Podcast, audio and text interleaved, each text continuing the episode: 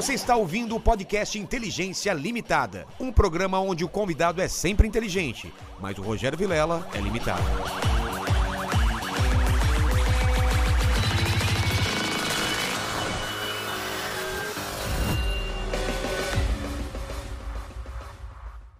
Olá, terráqueos! Como é que vocês estão? Eu sou o Rogério Vilela e está começando mais um Inteligência Limitada, o programa onde a limitação da inteligência acontece somente por parte do apresentador que vos fala. Porque sempre trago pessoas mais inteligentes, mais interessantes e com a vida mais dedicada a explicar as coisas difíceis para as pessoas de uma forma mais fácil, não é, pequeno Paquito? É, e mais inteligente, só pra reforçar. Não, mas muito mais inteligente muito, do que você. Mas muito. Do que você, então. Não, eu sou, eu sou muito inteligente, mas. Mas ele é mais. Não- não tem como Eu me assumo competir. um cara burro.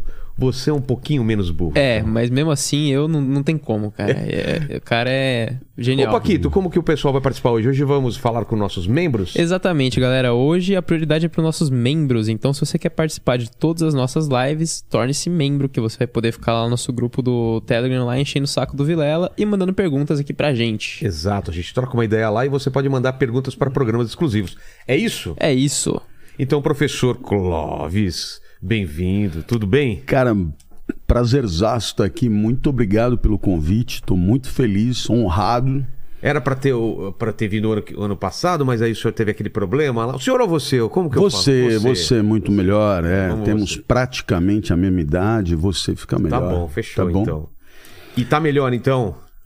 É, tô. Em relação a, a como eu tava, não tem como piorar, né? Mas mesmo? é, é, então agora tô bem. É, naquele momento eu não tinha um diagnóstico das causas de, de tantos problemas, né? E agora eu tenho um diagnóstico. Eu tenho uma doença autoimune chamada Síndrome de BC. Ah, é? É. E essa é uma doença muito violenta e na escala de 0 a 5 dessa doença eu tô 4.6. Nossa. Então ela já é ruim, então eu tenho que controlar com uma medicação muito especial chama, chamados remédios biológicos que são em forma de de, de injeção sempre e tal. Então é um tratamento difícil, mas tem conseguido segurar muito a onda dos ataques que me dava, que, né, que, que, que suscitaram tantos problemas na vista, na boca e, e Ah, o no- problema no na fundo- vista veio, veio a partir é, dessa? veio a partir Ah, daí, é. No final, a, a síndrome de BC, BC é um médico turco, Tá. né? E ele, é, enfim, ele identificou essa, essa patologia, que é muito comum é, da Turquia para o Oriente, por isso ela é chamada também de doença da rota da seda, né? E, e ele identificou essa doença, daí o, o- a doença tem o nome dele, e a, a, a doença é uma vasculite, no final das contas. Quer dizer, você tem inflamação nos vasos sanguíneos o tempo inteiro.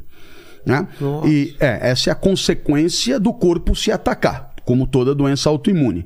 Então, como a, a toda. doença autoimune, o corpo se O, ataca. toco- o corpo se ataca. É, Ele ele, ele entende errado Ele entende sinais? errado. Ele entende errado e ele se ataca.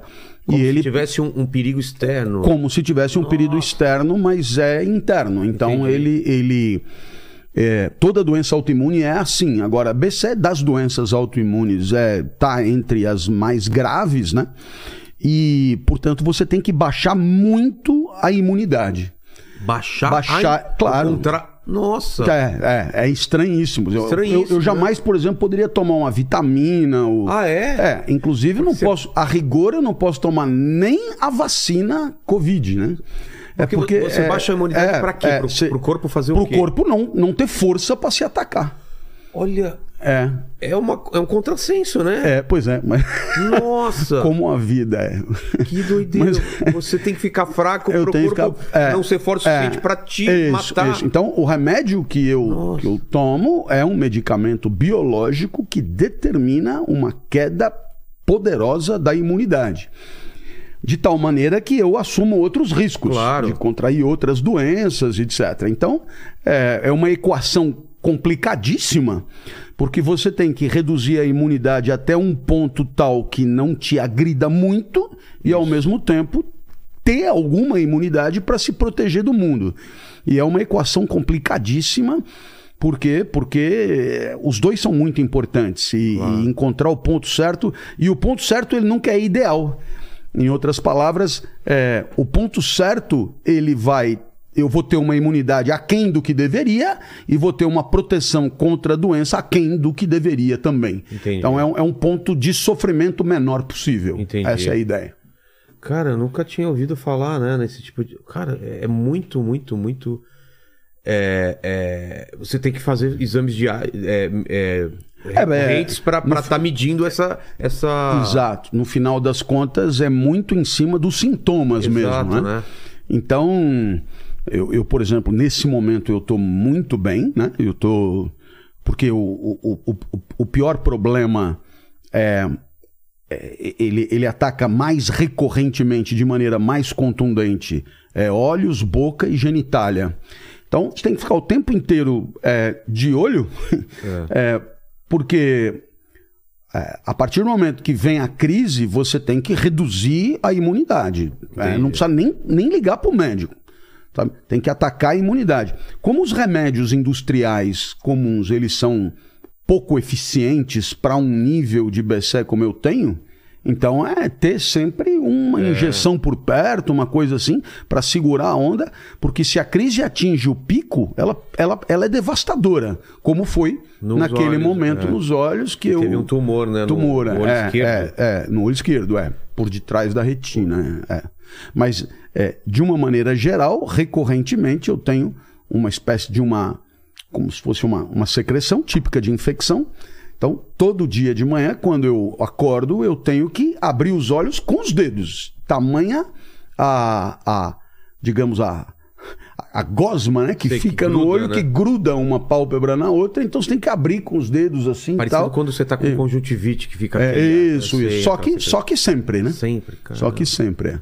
Então, bom, é, é, são condições concretas de vida a partir das quais é preciso pensar é, em alguma felicidade, em alguma positividade, em, em alguma coisa que, que mantenha é, é, é, de pé a existência. né? Um propósito, né? Uma, um- Bom, o propósito é, eu considero assim um- uma fronteira, né? Quer dizer, na hora que você olha para você no espelho e não sabe direito o que você quer para você amanhã, fica muito mais difícil viver. Mesmo que você não alcance nunca, mesmo que você fracasse, mesmo que seja pouco verossímil que você é, obtenha aquilo, o propósito te mantém olhando para frente e, e- e continuando a lutar. Na hora que você pega e fala, meu, é, é, tanto faz, então as coisas perdem valor no futuro e aí elas perdem valor no presente, porque para pra pensar,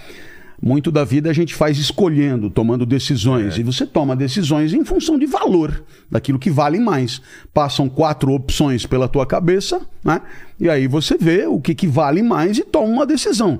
Na hora que não tem propósito, atribuir valor ao caminho Tanto é faz. esquisito, porque se você não sabe para onde está indo, que importa o caminho, né? E aí, é, aí fica muito mais difícil suportar. Quando, quando a vida é difícil, né? Quando você tem uma, uma dificuldade como eu tenho, é, é preciso ter sempre muito claro na cabeça o que tem que acontecer e brigar por isso com unhas e dentes e, e ter sabedoria para definir metas que sejam alcançáveis com excelência. É, não- a meta não pode ser nem espetacular a ponto de você nunca chegar lá. Por exemplo, ah, eu não sossego enquanto for presidente dos Estados Unidos. É, é, não vou ser, não, não sou nem americano. É, há uma impossibilidade jurídica. Então é uma meta estúpida. Né?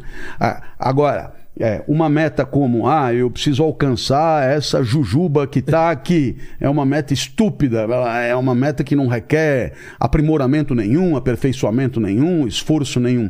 Então a meta, ela precisa ser uma meta inteligente, desafiadora, mas é, execuível, conquistável. E aí ela terá esse efeito potencializador que ela precisa ter. E é do ser humano, né? Você coloca uma meta, você atinge isso e automaticamente você já cria outra e outra. A gente parece que nunca tá satisfeito, né? Essa insatisfação interna que a gente tem de sempre buscar alguma coisa. Pois é, é, é, eu diria assim, você falou, é do ser humano, né? É.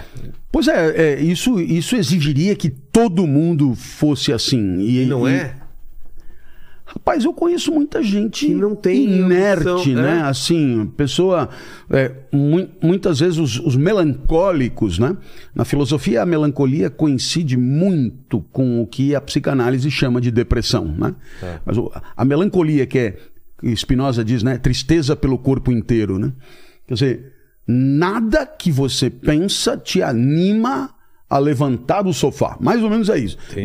Você está derrotado dos pés à cabeça, né? Nada. Então, meio que tanto faz. Nesse nível, é, é, você são, são seres humanos, mas que naquele momento Não estão consegue- completamente desprovidos de alguma, de alguma pretensão e tal. Agora, vamos dizer, de uma maneira geral, somos todos desejantes, apetentes, temos uma. é, existe um, um conceito na filosofia muito legal, que é o conceito de propensão, que é a faculdade de desejar. Né? É, quer dizer, é, todos nós temos propensão. E propensão, isso eu acredito. Se estamos desejando ou não, aí, aí é, eu não sei, mas todos nós temos a possibilidade de desejar, né? Essa, essa, essa potência desejante. Né? Então, pá, vou, vou tentar explicar isso para o nosso, pro nosso ouvinte aí. É, vamos imaginar o seguinte: você aprendeu a nadar e você está numa represa, né? na borda da represa. Você não está nadando ainda, mas se você cair na represa, você nada, sai do outro lado e tal. Então, não há natação, mas há potência de nadar. Como tem a potência de falar inglês quando chegar num país de língua inglesa. Existe a potência de desejar. Posso não estar desejando agora, mas é, Todas as for o ca- condições, todas as condições para desejar. Então, é, é engraçado, o meu pai usava muito, dizia, ah, eu estou propenso a. É, mas no sentido de propósito. E, e- e- e- e ele usava equivocadamente, porque ele nunca estudou e tal, mas é, a propensão é essa possibilidade que nós temos de, em qualquer momento, passar a desejar. né? É, e é diferente do instinto, que é a possibilidade de tomar posse daquilo que desejamos. né? O instinto- é a possibilidade de você tomar posse daquilo que você deseja. Tá. É a possibilidade de ser bem sucedido.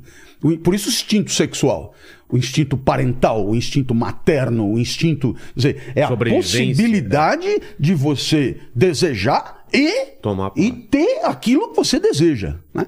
E, e- e, bom, já que eu estou indo na, na, na sequência, você tem a propensão, possibilidade de desejar, o instinto, possibilidade de tomar posse, e você tem a inclinação, que é quando um desejo ele gera em você um hábito para satisfazer esse desejo. Dá um exemplo. Quero ter um corpo saudável. Hábito fazer ginástica segunda, quarta e sexta, por exemplo. E alimentação Né? saudável. Alimentação saudável. Então são hábitos que atendem a um desejo e isso se chama inclinação ou tendência. Tá. Tá? Então, isso é super importante porque, no final das contas, a tendência ou inclinação é um método de satisfação de desejo que você aprendeu ou, ou desenvolveu, e, e isso tem muito a ver com o que o pessoal chama de uma vida bem-sucedida. né? Porque muitos dos desejos, se você não tiver um pouco de método e organização, você não alcança. Eu te dou. Vê, você tem aqui o teu espaço, que eu estava elogiando aqui antes de, a gente Verdade, começar. Bom, o, o espaço é lindo, e aí você virou para mim e falou. É.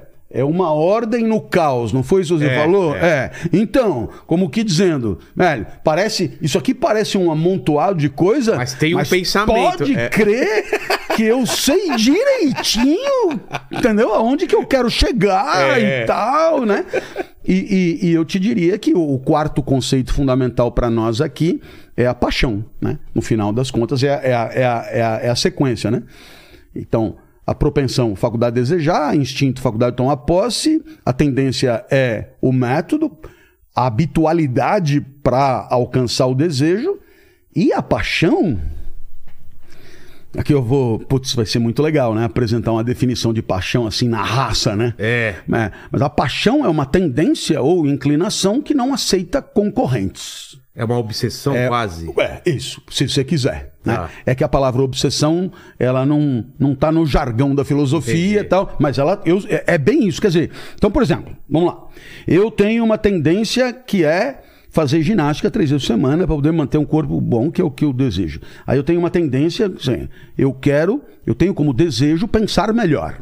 Bom, é, e aí então, qual é o método, qual é o hábito, qual é a regra? É estudar todo dia. Não tem mistério. A gente tem mais ou menos as mesmas condições. Se um cara pensa muito bem, é porque ele, ele, ele se dedica, ele estuda, ele rala, ele, né? Então, eu, por exemplo, estudo todo dia. Né?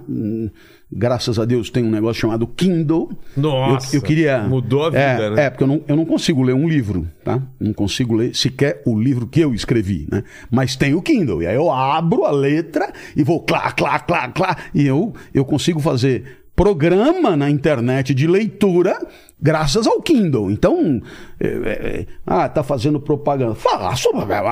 É, um- é um artefato que permitiu a uma pessoa como eu é, alcançar o seu desejo. Então, é, eu estudo todo dia. Muito bem. Agora, você tem tendência 1, fazer ginástica por causa do corpo saudável. Certo. Tendência 2, estudar por causa da alma saudável.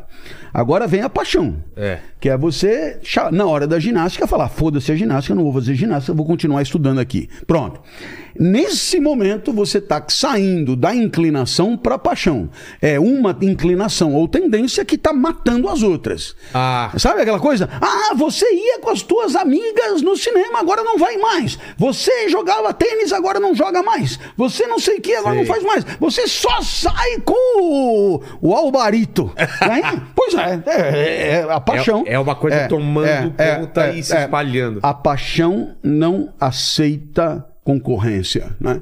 A paixão cobra exclusividade. E é um negócio a longo prazo, né? Quer dizer, dentro de uma paixão, você tem milhares de emoções que são episódicas, que são passageiras, são movimentos passageiros da alma, né?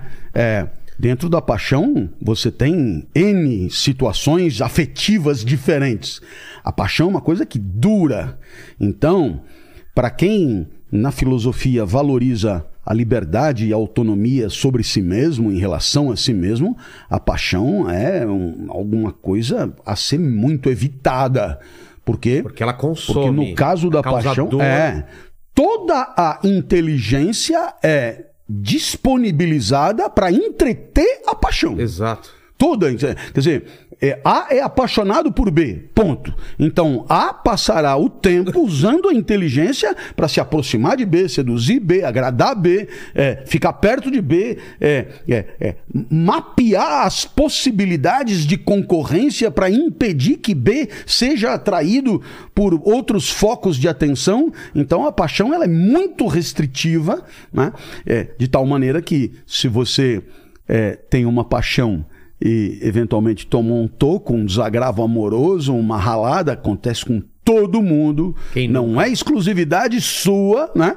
Haverá é, os mais feiosos como eu que terão tomado centenas e acredite, isso tem um ponto muito positivo. Ninguém me pega mais, assim, né?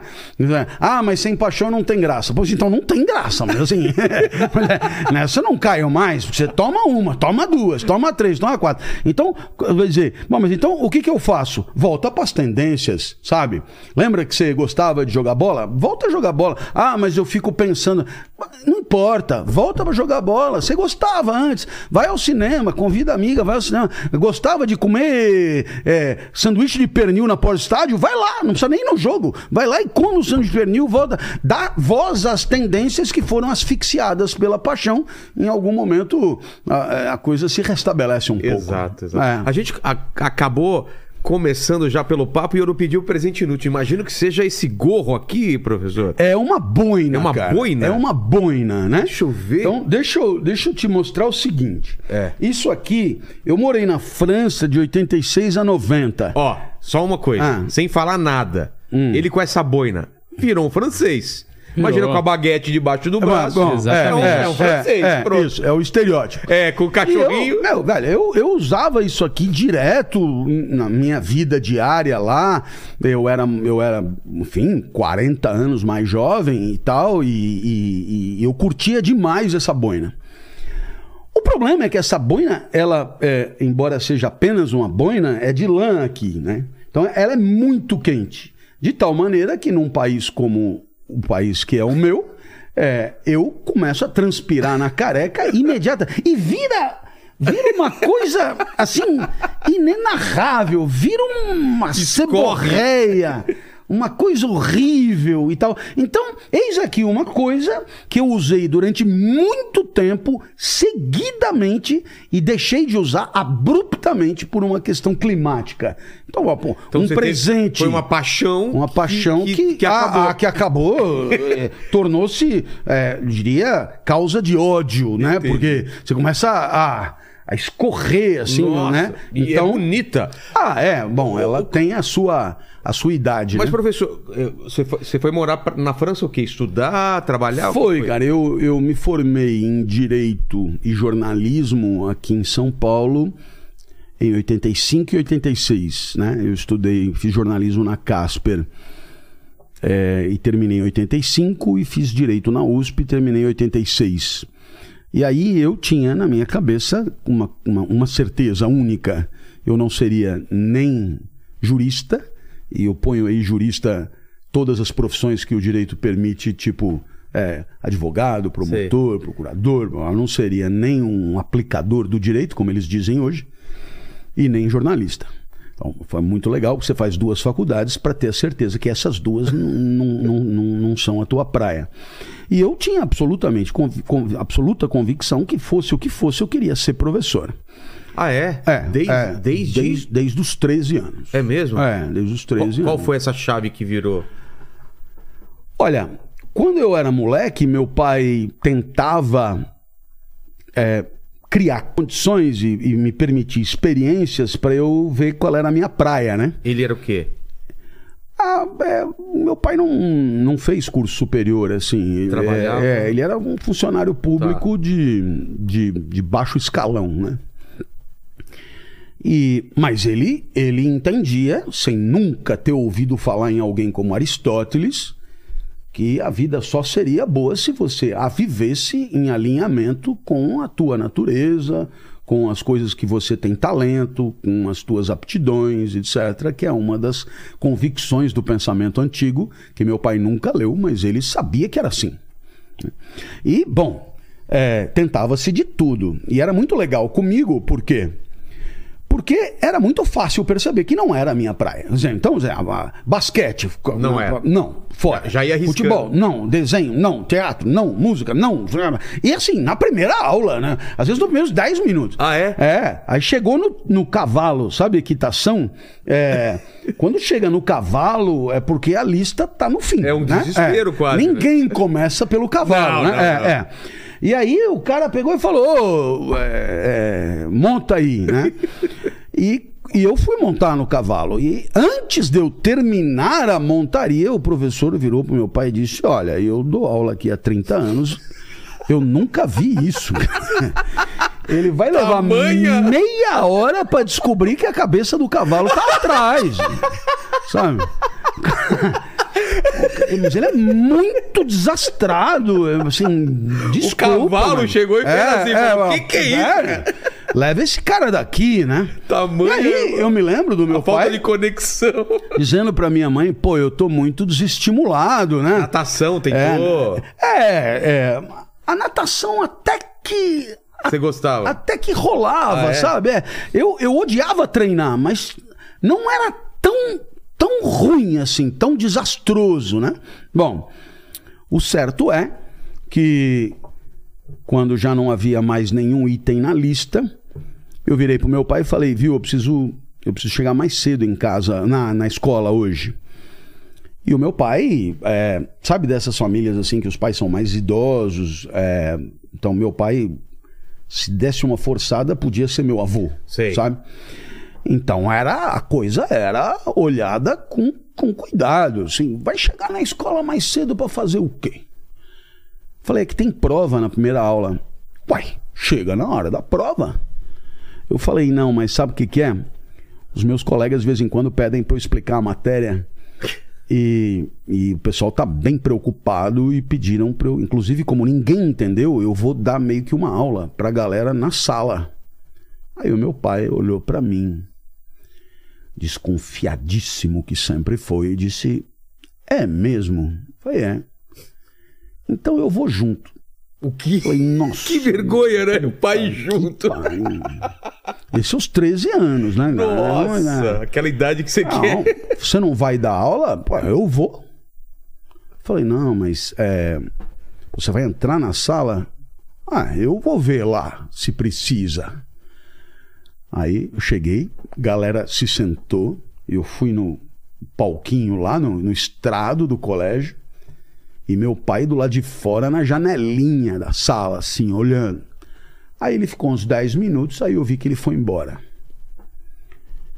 E aí ele foi me buscar, Fusca branco, FC0903 era a placa, porque Olha. esse Fusca branco acompanhou a minha vida inteira, né? E aí eu peguei, entrei no carro, ele falou: Esse negócio de você explicar a matéria, eu falei: Não, mas já rola há um certo tempo. Nunca dei aula assim, mas de explicar para um colega e tal, toda a prova eu explico. Um monte de gente. Teve até um professor que disse: se vocês não entenderam, não tem importância, que eu sei que depois o Clóvis explica e vocês acabam entendendo. Aí o meu pai olhou e falou: Mas então nosso, nosso problema acabou, cara. Achou o teu. Chamo, É. você é um explicador.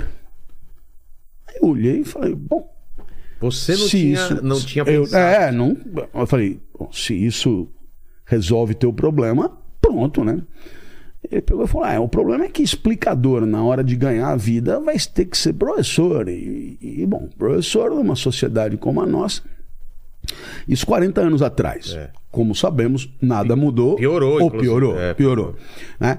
Pô, você vai ser professor, lamento por você, mas ainda assim é preferível que você é, viva de acordo com o teu talento do que vá se meter, sobretudo você. Porque você não tem plano B. Ah, é? É, sabe? Tem gente que se vira mais ou menos em quase tudo. Exato. Pois eu sou péssimo em quase tudo. Então, se esse negócio de explicar é a tua praia, gruda nisso. Vai de cabeça, Vai de é. cabeça e tal. E aí eu tinha essa certeza, então, desde os 13 anos. Então, eu fui fazer direito porque você tem que ser professor de alguma coisa, né? Exato. Você não pode ser professor ponto, é professor de alguma coisa. Aí eu, bom, direito podia ser. Aí eu acabei fazendo é, mestrado e doutorado em direito, mas quando eu voltei para o Brasil, as portas se abriram em faculdades de comunicação Você fez direito e jornalismo. juntos, graduação. Aí é, você foi pra França. É, e fiz mestrado e doutorado em direito. Lá? Lá. É. Nossa. É, isso, é. E, e como foi essa tua vida na França? Qu- quanto tempo você ficou lá? Quatro anos, de 86 a 90. Pô, que legal. Sem voltar. É? É. Então, a- as condições econômicas eram claudicantes. Num determinado momento eu tive bolsa. Lá. Aqui, é, é, daqui. Daqui. É, é. Mas era bagunçado aqui. Vamos dizer, era mais bagunçado aqui, né? E aí me tomaram a bolsa do nada. Houve um problema e tal, e pimba, né? E, e bom, e aí então eu fui tentar me virar para terminar o que eu estava fazendo. E uma das coisas que eu fiz foi cantar no metrô. É mesmo? É. Mas não é que eu me tornei um profissional da coisa. Eu aproveitava o período de transporte para a universidade e eu cantava três vezes na ida e três vezes na volta. Eu trocava de vagão, sabe? Sei. Então, eu morava na Cité Universitaire, onde a cidade universitária em Paris é o lugar onde ficam os alojamentos, não é o lugar onde ficam as escolas. Certo. E eu morava na Casa do Brasil. E bom, e aí então eu pegava o, RR, que é o, é o trem, é, e eu descia em Denfer Rochereau, aí eu, eu, eu cantava uma vez de da Cité até Denfer, Cantava o quê? cantava o trem das 11. Aí eu cantava outra vez de Dom Ferro até Port Royal, aí eu trocava de, de, de, de, de- de vagão e cantava outra vez de Port Royal até Luxemburgo, aí eu descia e era, era uma média de 10 francos por cantada. Não Passava tinha, não chapéu. tinha euro, é, é. O- A boina? É, é, é. Passava muito. muitas vezes, é. muitas vezes. E, e tinha muita gente que me dava um franco é, todo dia. Assim, Ah, que eu é? ia no mesmo dia.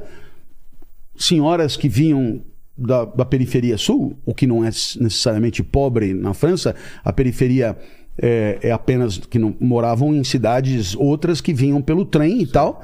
E eram pessoas que não sei se era pena, né, compaixão, né, ou, ou alguma simpatia e tal. O certo é que dava um franco e tal, e eu, eu, eu acabava juntando 30 francos na ida, 30 francos na volta, em média. Considerando que a refeição no restaurante universitário custava R$ 9,90, então eu gastava uma cantada para almoçar, uma cantada para jantar e eventualmente uma cantada para um lanche e o café da manhã e tal. Então, metade do percurso era para comer. E a outra metade eu juntava para pagar o quarto na, na casa do Brasil. E assim eu fiquei. E, e aí e você foi final. levando até Eu fui final. levando, é, é. Eu me lembro até o último dia eu, eu, eu, eu defendi. Cantando no gogó sem acompanhamento? Sem nada, capela. Nossa. Capela. Em francês. Em francês ainda. Em francês. O trem Em das francês. 11? O trem das 11. Como seria o trem das 11? Ah, como seria? É. Bom, é, vamos lá. Nós estamos aqui em 2022, É. portanto, nós estamos aí perto dos 40 anos que isso era feito, tá certo? Então a gente tá, É. tá, tá no espaço de 40 anos, vamos tentar lembrar É, isso. É. não. E assim, eu era mais cara de pau naquela época do que eu sou hoje. E não é nem cara de pau, acho que essa permaneceu a mesma. Mas quando a necessidade existe, Claro. você canta o que for preciso, né? Não tem erro. Com afinação Mas ficava, ou sem afinação? fica- nossa, e, e- e gozado, porque tudo começou com uma aposta. Ah, é? É, eu tinha um amigo meu de Maringá, que fazia doutorado também. Aí nós estávamos vendo um cara cantar. Ele pegou e falou: Puta, deve ser foda cantar assim no metrô. Precisa ter culhão, né? É. Aí eu peguei e falei: Eu não acho não, cara. Acho não. Aí ele pegou e falou: Puta, duvido. Falei: "Ué, Se tiver valendo alguma coisa, eu. Ele falou: Nossa, tá valendo. Eu me lembro que ele era muito bem de vida e a família dele era dona de uma fábrica de colchões. Muito bem de vida e tal. Ele falou, sei lá, tá valendo 100 francos. Nossa, quê? pra, pra ele não era nada. Pra mim, era, assim, o almoço da semana. Falei, velho, por 100 francos eu canto e danço. E ainda dança. É, é. Aí eu falei, eu canto, você- recolhe a, a grana. Ah, aí tá. E aí, eu, pela- na primeira vez, traduzi na raça ali na hora. Foi Nunca tinha. Foi- é, e fui. e. É, e aí eu peguei isso, melhorei um tiquinho e virou. A virou. É, ficava assim, mais ou menos. Peço desculpa a quem estiver nos vendo, porque isso aqui é uma violência à arte. É, é. Bom, mas ficava assim. Je ne peux pas rester encore une minute avec toi. Je regrette amour, mais je ne peux pas. J'habite à Jassanan. Si je rate le train qui part maintenant à 11 heures, seulement demain matin. Et en plus de ça, ma femme, il y a d'autres choses. Ma mère ne s'endort avant que je arrive. Je suis fils unique. J'ai ma maison à soigner. Je ne peux pas rester. Cara, fica muito bom em francês, meu! Mara... Clóvis, fica bom demais. É por isso que você ganhava dinheiro. Era muito legal, porque, bom, enfim, na época você vai cantando todo dia, acaba ficando um pouco mais afinado, Claro. um pouco melhor. E quando eu falava Jabita, Jassanão, eu via as pessoas olhando, Olhando, né, no- no... no mapa. Onde fica essa porra, velho? Jassanã. Né? Não, e tem até uma sonoridade afrancesada, né? Jassanã. Jassanã. né? E, Jassanã, mu- Jassanã. Quantas e quantas pessoas. Eh, Excusez-moi, monsieur. Euh, Jassanã euh, se trouve où là Oh non, c'est- Sao Paulo, ça s'appelle. C'est un quartier de, de la, de la région nord de Sao Paulo. Ah, Sao Paulo. Oui, au Brésil. Ah, au Brésil. Ah, bah vous êtes brésilien. E aí, olhava pra mim, brasileiro, Jassanã, São Paulo. Que palhaço, velho. Como que esse cara. Ele, e, e as pessoas olhavam pra mim, não sei se olhavam pra mim e achavam que. Eu tava com mala de, de, de, de livro, de coisa. Não tinha o menor estereótipo de um, de um cantor de metrô pela. Sei lá, pela. Né? É, não é um cara que tava É, lá não, vivendo Não é, não é. Você canta aqui por quê? Velho, necessidade. tô aqui porque tomaram a minha bolsa e agora é, é o que temos pra hoje. E aí, nossa, acabei fazendo muita amizade e, e muitas vezes as pessoas, eu vejo as pessoas criticando muito os parisienses, né? É, porque, de, porque de fato às vezes eles são rudes, eles são agressivos, eles são. Mas é, o que eu te diria é que todas essas generalizações são absurdas, né? Eu encontrei tanta gente generosa. Eu, eu- eu tive duas vezes lá, eu não vi isso, viu? É, não, mas costuma se dizer, né? É, é, eu acho que é o pessoal que tenta falar inglês com eles. Porque se você tenta falar a língua deles, É, mesmo errado, é. eles são super Os simpáticos. empáticos, É. é, é. Mas olha, eu, eu encontrei gente é, que realmente se incomodou com a minha. Né? Ó, Peraí, cara, você tá com dificuldade? Eu falei, Ah, "Mas, é? bom, com dificuldade. com dificuldade desde que nasci, mas agora eu tenho um problema que no, no Brasil eu, eu não tinha, que é um problema de ter que, digamos, é, resolver a conta do almoço de hoje, né? Então, isso por conta da vida com os meus pais, eu não tinha esse problema, agora eu tenho, mas nada que a gente não consiga. Mas assim, as pessoas realmente interessadas em saber o que tinha acontecido, por que, que aquilo estava daquele jeito e tal. Então, eu, eu sou muito grato a muita gente que se preocupou, se interessou, quis saber da minha história. E as pessoas que, com o seu franquinho, é, um, um franco era uma insignificância de euro, né? Quer dizer, é, faz muito tempo essa coisa toda, mas com o seu franquinho permitiram que eu ficasse pelo menos dois anos estudando, é, conseguisse o que eu fui fazer lá. É claro que, bom, depois esse doutorado mesmo ele ficou para mim, né? Eu acabei fazendo um outro doutorado em comunicação, que eu acabei fazendo carreira em faculdade de comunicação, mas é, foi obtida uma meta graças, eu diria, à solidariedade, à generosidade é, de pessoas que nunca tinham me visto e que entenderam que ali tinha alguém se esforçando para conseguir alguma coisa. Né?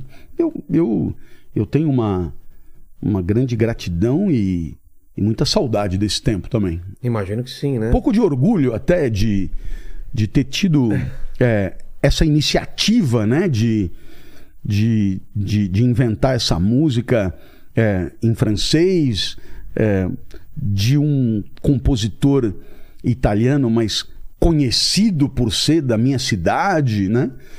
É, então tudo tudo era legal naquela naquele episódio, naquele e é era uma tendência mesmo, um hábito para alcançar um desejo, né? Que era o desejo de, de, de concluir o meu estudo lá e o hábito era Era, o- era até mais do que, um- do que isso, né? Era uma, uma- quase uma sobrevivência, né? era era era era Quando era- você tá num- numa posição dessa de, de não ter muita alternativa e que você se entrega de corpo e alma a alguma coisa sem pensar muito nas consequências, ah, o que vão pensar de mim? Será que eu tô fazendo uma coisa ridícula? Isso eu já eu passei várias vezes na minha vida de você simplesmente fazer porque não tem mais o que fazer e você tem que fazer aquilo porque tem que dar certo. Isso é o que do ser humano? É um instinto de sobrevivência mesmo? É, eu acho que as frescuras vão sendo higienizadas na medida que o mais fundamental vai se impondo. Exato. Imagina se eu vou é, é, tendo que arrumar o dinheiro para pagar o almoço daquele dia, se eu vou me incomodar se alguém me achou ridículo. Exato. Sim, é, torna-se irrelevante. Quer dizer, esse tipo de preocupação só importa se a, a, a comida já foi comprada. É. Né? Tá certo? Que é Então, eu, eu, eu te digo isso. É, é um aprendizado tão potente, tão poderoso, porque eu lembro bem, a baguete custava lá um valor. E o miojo custava menos do Que? que uma baguete. É mesmo? É, é. Se você fosse lá nos vietnamitas, lá no lugar certo, não em lugar turístico, Sei. lugar certo, para comprar miojo e comprar, sei lá, 10 pacotinhos de miojo, saía mais barato que 10 baguetes. Tá. Então, eu me tornei, num determinado momento, um comedor de miojo fantástico. E quando era sofisticado, tinha ovo. E aí virava o carbonara. Ah, né? carbonara. Ah, porra, né? Na minha Então- época de, de faculdade também É, era muito. é, Ou palmito, ou colocava o que tinha lá, né? Velho, então, é, você, no final das contas, vê, vê, vê que loucura. Eu me tornei palestrante de uns tempos pra cá, de uns 10 anos pra cá, e, e deu aí a 2020, deu o Covid, deu a pandemia. Eu tinha uma palestra por dia marcada durante o primeiro semestre até julho. E de repente. De repente cancelaram, sabe, dominó? É. Assim, foi. trrr, Eu é, sei exatamente. acabou, Comigo né, foi zero, show. Zero, Tinha zero, 50 zero, shows zero, marcados. é, No começo foi assim, ó, vamos adiar, É, vamos é, não sei- é, e de repente Zero, cancelando. tudo, tudo. Zero, zero. E aí? Mas é a zero, né? Bom, aí eu pensei assim. É... Quanto custa um miojo? Foi a primeira coisa que me veio. Eu falei, vai, eu fecho a barraquinha. É, Sem, sem viver fazer uma com coisa, pouco. sei viver com pouco, vou ler, assistir novela antiga que eu adoro. Tirar o atraso, né? Tem que ficar em casa mesmo. Canal Viva Tieta, Sim. adoro e tal, e, e, e, e ler aquilo que um dia eu li por obrigação, sabe? Sabe? Tipo Dom Casmurro, que um dia você leu porque caía na FUVEST, Exato. Aí você vai ler porque você vai ler, pelo prazer da leitura e tal. E aí, bom. Mas o que foi que aconteceu? É, a minha sócia vira pra mim e diz: e os oito caras que trabalham lá no escritório, assim, porque o, o teu miojo tudo bem, você compra, né? É. E os oito. Aí eu falei, bom, e Sim, porque se não entra dinheiro, não tem como pagar. Elementar, né? Ela que administra lá, ó, tem que sempre colocar um- uma pessoa do sexo feminino para fazer as coisas sérias, que importam, né? São infinitamente superiores a nós, assim. E aí, eu falei, e aí, o que, que eu faço? Olha, eles têm uma sugestão. Aí eu me lembro, vieram em casa, qual é a sugestão? Professor, o senhor não deu aula a vida inteira com gente na sua frente? As palestras não são com gente na sua frente? Então, isso não vai rolar mais.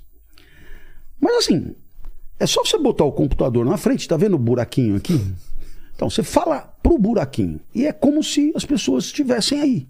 E elas vão ouvir aonde elas estiverem. A primeira reação. "Ah! Pô, 30 anos com alunos interagindo, ia. Eu falei, é linguagem corporal, ia não sei o E a quê. troca, né? Ah, Aí eles olharam pra mim e falaram: ah, então tudo bem, se não dá, desculpa aí e tal. Aí eu vi eles indo embora, eu falei: aonde é o buraquinho? Aí eu, é, não tem jeito, né, cara? Não se manda ninguém embora na pandemia, não- ainda mais pessoas maravilhosas, pessoas leais, corretas, dedicadas. Não tem um ai pra falar de ninguém, né? Onde é o buraquinho? Ah, é aqui, ó. Fala olhando aqui. Vamos fazer um teste. A gente fica na sala, você vai lá no quarto e dá a palestra. Aí, aí eu olhei pro buraquinho. A vida que vale a pena. Não, não, não, não, não. não. Tá um pouco violento É, isso. É, menos, menos. Eu, a vida que vale a pena. Não, agora Foi tá demais. meio morto, é. A vida que vai. Ah, agora tá bem legal. Vamos lá. Ah. Ah, Dois, três testes. Aí eu peguei e falei: escuta, tem gente que paga pra isso? Porra, é o mercado agora. Claro, a pessoa na casa Eu dela. falei, manda, manda, começa a vender. Rapaz, eu sentava às sete da manhã e começava a dar palestra. E aí, naturalmente, o que aconteceu foi uma coisa. Quando viam que eu estava trabalhando, começaram a ter os pedidos do pessoal de palestras voluntárias, digamos assim. Certo. Tá? Profissional de saúde, não sei o quê, voluntários em hospitais, canto cidadão, doutores da alegria, não sei o quê, papai. né? Bom, e, e assim, né? É, agendei aqui das 13 às 14 o Hospital Público de Teresina, não sei o lá. Eu falei, não, vai agendando aí. É. Eu sentava às 7 da manhã na poltrona, no quarto, em cima camisa, embaixo pijama, né? E começava, para quem que é agora, então, olhar, olha, vá, vá, aí, olha, desculpa que agora começa outra. Cortava, entrava outra e tal. E, e cheguei a fazer 10, 12 palestras mesmo no dia? dia. No Nossa. dia, né? Terminava, eu só exigia terminar às 11 porque às 11 começa no Viva as novelas. Então, terminava, ligava, e aí tinha o clone, tinha não sei o que, eu acompanho todas. E, e, Não abria a mão de. e assim, e assim foi a pandemia. Ele trabalhou mais do que, mais, do que mais. fora da pandemia. Certamente, É muito mesmo? mais, muito mais. É. E assim, eu me senti muito feliz, porque é, realmente é, uma palavra de consolo para aquelas pessoas que perderam os seus entes queridos. Eu, eu comecei a, a falar de coisas que eu nunca tinha falado antes, como a Ah, é? morte, como o luto, como o que é o consolo, né? O que é o, o que é o consolo, o que é o. Então, é, eu sei que eu sei que eu comecei a me sentir muito feliz por conta é, do bem que eu achava que eu estava fazendo para as pessoas naquele momento tão particular da vida delas. E- e- e isso foi. Tornou a, a minha pandemia, eu chamo de pandemia 1, né? Que foi de março de 2020 até janeiro de 2021, que eu acho que não saí de casa nenhuma vez, uma coisa medonha de, de, de reclusão e tudo, pois graças a essa abertura de espírito, eu consegui preencher a minha vida com coisas muito legais que, que foram para mim uma grande novidade. né? Então eu, eu curti demais. Foi. E a gente, a gente tá falando sobre essa resiliência, né? Essa, Hum, essa coisa de você não ter muita opção e fazer porque tem que fazer. E aí eu queria saber, a gente é da mesma geração e, eu- Hum. e e essa geração nova, ela, ela tá preparada para para tomar porrada, para levantar, sacudir a, a, a- poeira, ou tem uma super proteção, inclusive da gente como pai, dessa criançada de calma, filho, não sei o quê. Parece que a gente tava, tá ma- tava mais preparado pra porrada, né? E, e eu tenho Ah, eu medo um não- pouco da, da- Bom, medo eu- dessa geração. Para te responder, eu te diria, eu tenho talvez dois olhares. O primeiro olhar é o mais próximo. E qual é o olhar mais próximo? A minha relação com os meus filhos não tem nada a ver com a relação que eu tinha com os meus pais. Seus filhos têm? Eu tenho um filho de 33, uma filha de 30 e uma filha de 20. O meu tá com cinco. Certo? Então é São todo o medo com do experiências mundo. É. diferentes. é. Então, quer dizer, por quê? Porque realmente é, é, o meu pai, o discurso do meu pai é o seguinte: você nasceu perdendo, o- a vida passou do primeiro para o segundo tempo, você está perdendo de 5 a 0 e assim, se você não jogar bola, né, o mundo te atropela. É. Se vira com os meus filhos, tipo, nada a ver, né? Nada a Ele ver. jogava pro mundo e se É, é, nada a ver. Então, um zelo, um cuidado, uma coisa, um, né, maneira de educar. né, Preocupação tá totalmente bem, né? diferente, só conversando, nenhum corretivo físico, nem pensar. Eu, eu apanhava legal, assim, a especialidade era Havaiana. É, a, vai, a, Havaiana é o, lado Nutella do problema. É. Mas assim, tipo pontapé mesmo. na- quando- Nossa, quando meu Espada pai de São tava, Jorge. tava na- tipo cabo de vassoura. É. né? Então, imagina, né? Quer dizer, eu, eu- eu me via educando, eu dava risada, falava, velho, não sabe, é outro mundo, né? Então, o que, que eu te diria? Quais são as consequências? Bom, a primeira consequência mais gritante é essa que você comentou. Quer dizer, é, eu vejo nos meus filhos uma capacidade de suportar reveses muito menor do que a que eu tenho, mas muito menor. Absurdamente menor. É, é- é impensável né, vê-los é, saindo para briga, para arrumar comida e tal, e, e- até porque nunca precisaram fazer e, portanto, nem entra na- no, no, no rol de cogitações deles esse tipo de situação. né? Então, é outro mundo. E é, qualquer tipo de revés produz neles uma fragilização que em mim não faria cócegas. Né?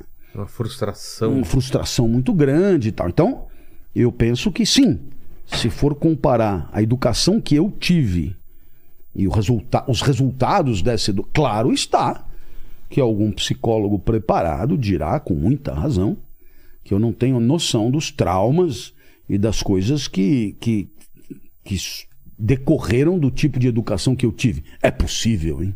É perfeitamente possível. Eu não me meto a falar do que eu não entendo. É possível, mas do ponto de vista muito prático, há uma diferença brutal. Que trouxeram ao de- que você é porque, hoje. É, porque você falou em resiliência, em matéria de resiliência, a resiliência é, deles é muito pequena. É muito pequena. Agora, pensando de maneira um pouco mais ampla do que simplesmente o meu caso, eu acho que deve haver no mundo hoje gente que precisa sair para briga, talvez até mais, entendeu? Sabe? É, é, eu de lá atrás, hoje, sabe? Tipo, se vira, velho. Vai comprar pro o miojo pau, de hoje. é, vai- é. é. E certamente são zilhões de pessoas nessa situação que estão sendo preparadas pela agressão, pelo sofrimento, muitas vezes pela humilhação, É. pelo desdém das pessoas, pela, pelo dar de ombros, pela recusa, pela, pela sabe, pelo rebaixamento. É, essas pessoas estão criando casca. Estão criando casca porque um bom jeito de criar casca é apanhando, sabe? E, e- e evidentemente que haverá aqueles que, como os meus filhos, apanharam muito pouco na vida, porque de alguma maneira cada tipo de revés iminente era por mim imediatamente sanado, protegido, etc. Mas haverá certamente hoje muita gente apanhando aí, mais do que eu, inclusive, e, e se preparando para o mundo. Então, eu tive é, alunos na USP é, durante os 20 anos que lecionei lá. Eu tive alunos muito cascudos, né? Muito, muito, muito cascudos. Gente é, que teve origem humilde, passou por é, fundamental e médio na escola pública e assim, ou entrava na USP ou não entrava em lugar nenhum. E saíam para briga e entravam lá na ECA. Difícil de entrar, sabe? Um curso de jornalismo ou de publicidade na ECA, em algum momento era pau a pau com medicina, sabe? E, e- e passavam, e passavam estudando do jeito que dava, provavelmente trabalhando durante o dia, estudando à noite, etc. Então, tem gente muito aguerrida. Né? Então, eu tenho alguma desconfiança nessas generalizações que hoje o pessoal chama de geração Y, X, K, W, Z, etc. como se todo mundo que tivesse uma certa idade reagisse do mesmo jeito às atrocidades do mundo. E eu tenho a impressão que não é bem assim, não é tão simples assim. O que há é uma, digamos, os filhos da elite e tal que terão talvez um, um certo comportamento mais homogêneo. Isso, isso é possível. Mas se você olhar para a sociedade como um todo, como sempre aconteceu, tem gente de todo tipo. E tem gente muito preparada para brigar é, em qualquer época. Mas me parece que, que, que há uma exaltação de, de a pessoa fugir da dor, né? É, fu- fugir a, a qualquer custo da dor, da cicatriz, né?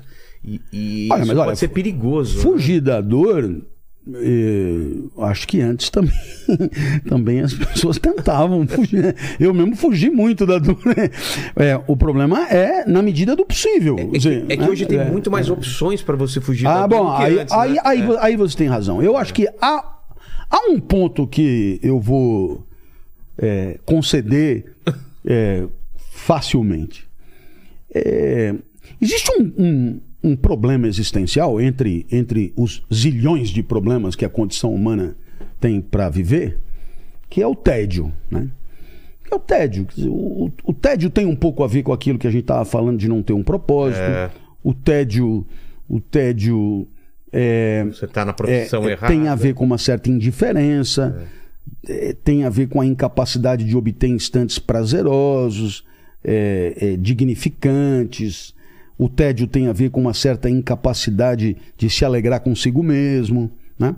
É, ter a si mesmo como causa da própria alegria, se potencializar com, a- com o próprio desempenho. O tédio, então, bom, o tédio ele é bem, ele é bem recheado de, de, de facetas. E não cabe a menor dúvida que um entediado na minha infância, ele, assim, né? é, canal de televisão, um, né? É. Um, assim, né? Entediou daquilo, né? As alternativas eram realmente muito acanhadas. Você tem toda a razão. E hoje, né, se o combate do tédio se faz na sua versão mais pobre pelo divertimento, né? entendendo o divertimento como essa essa essa luta por por suportar aquele instante de vida sem nenhum tipo de consequência mais profunda, é, eu estou simplesmente me divertindo, esperando o tempo passar, é, não não cabe a menor dúvida que para o divertimento a sociedade contemporânea ela é simplesmente espetacular. Exato. Espetacular. É de um para um, Séries. é de um para um milhão. Filmes, músicas, tudo na palma da mão. Nossa, Não precisa né? sair de casa. Nossa. Não precisa ir alugar um filme. Quando ir- se diz na palma da mão, é na palma da mão mesmo, né? Quer dizer, você pode fazer uma visita ao Louvre na palma da mão, Exato. dentro do, do, do metrô de Xangai, né? Né? Quer dizer, você pode. Nossa, então é, é, não há dúvida que é, aquilo que Pascal né, é, teorizou muito sobre o divertimento é, como no final das contas uma saída para o tédio, ele encontra nos dias de hoje uma espécie de clímax, uma espécie de, de apogeu máximo, né? Por quê? Porque você tem condição de, de, de, de, de proporcionar para você mesmo experiências é, que podem ser substituídas ao infinito e que são, digamos, passíveis de atender ao interesse dos mais variados de A a Z. Então, quer dizer, é, um- é- é realmente uma loucura e isso, isso é um traço da nossa Pode ir cada civilização. noite comer num restaurante diferente na sua casa. Isso, é incrível. É, Incrível, é incrível. É, é. Isso é outra coisa que a, a pandemia me ensinou. Além de dar palestra no buraquinho, outra coisa é nós vamos onde hoje, né? E aí tá, peraí, deixa eu ligar no ai não sei o que. E aí coisa, aí vai ah, Chinês hoje. Nossa, eu me lembro, eu ia com meu pai no, no Largo do Aroche, ali no Gato que Ri. e, e vieram, e me vinham coisas, né? Aí eu falo, será que ainda existe a pizzaria Zitereza? Ah, Aí, olha lá, existe. Existe. Ah, mas então, pera. Será que ainda existe o Michelúcio? Existe. Ah, será que ainda existe o Paulino? O ponto existe. chique, né? O ponto chique, Jotas, Jack in the Box, coisas da infância. Olha, Jack in the Box existe, mas é na Califórnia. Não sei se. É, vem, mais aqui. é, é. Mas, enfim. é, é, não, não- não- não tem dúvida que a vida mudou demais. É, as pessoas. E, e hoje a disputa é pelo tempo das pessoas, né? É, é tanta coisa que você tem que brigar pelo tempo das pessoas, assim. Você fazer ela escolher o teu tipo de trabalho quando ela podia estar escolhendo qualquer outra coisa, né? Pois é, e isso do lado de quem quer Quem seduzir. produz, é. Mas isso também é do lado de quem está vivendo. É. Quer dizer, porque. que que eu vou fazer? Evidentemente que se eu tenho aqui um, um podcast para assistir, nesse mesmo instante não estarei assistindo o outro. Exato. Dizer, a- Ou fazendo, ou jogando o jogo. como ou- de resto, em qualquer momento, a vida é sempre excludente de todas as suas possibilidades concorrentes. Né? Um instante de existência determina, digamos, é, o detrimento de todas as demais. Se eu estou aqui com você, eu não estou na piscina, eu não estou estudando, É. Não tá eu não estou dormindo. dormindo, eu não estou na biblioteca. Então, agora, claro está que cabe a pergunta: estaremos nós preparados para fazer escolhas? É, teremos sido educados para fazer escolhas?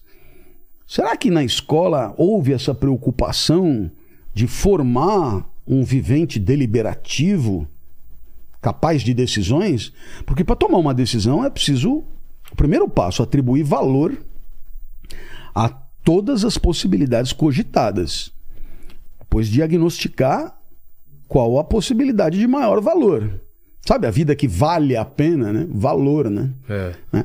O que, que mais vale a pena? Valor. E aí, claro, a pergunta é, mas escuta, como é que a gente atribui valor? Né? E depois, a partir de que critério um valor vale mais do que outro? Né? E, e tudo isso é sabedoria de vida. É, lá, vamos, vamos botar o pé no chão e dar um exemplo antes que é, desliguem. É, é, eu, eu morava em Higienópolis e dava aula ali na cidade universitária no Butantã. Bom, então eu vou para a faculdade trabalhar. Muito bem. Posso pegar, tipo, Avenida Paquembu, subo ali Doutor Arnaldo, desço a Rebouças, vou até a Marginal. Bom, é bem direto, assim, linha reta e tal. Eu posso virar ali na Heitor Penteado e ir Cerro Corá, Praça Pan-Americana e tal. E aí é bem arborizado, é bem bacana e tal, muito embora seja menos direto e a Cerro Corá, enfim. E tem, posso ir pelo, por dentro da Vila Madalena, entro ali, desço, sei lá, Fidalga, não sei o que e tal, vou lá, Natingui e tal, e, e acabo chegando. Bom, um é mais rápido, o outro é mais pra- curto Mais prazeroso. e o outro é mais prazeroso. Então, ótimo, né? Se o valor é a rapidez, o caminho é A. Se o valor é a distância, o caminho é B. Se o valor é a experiência,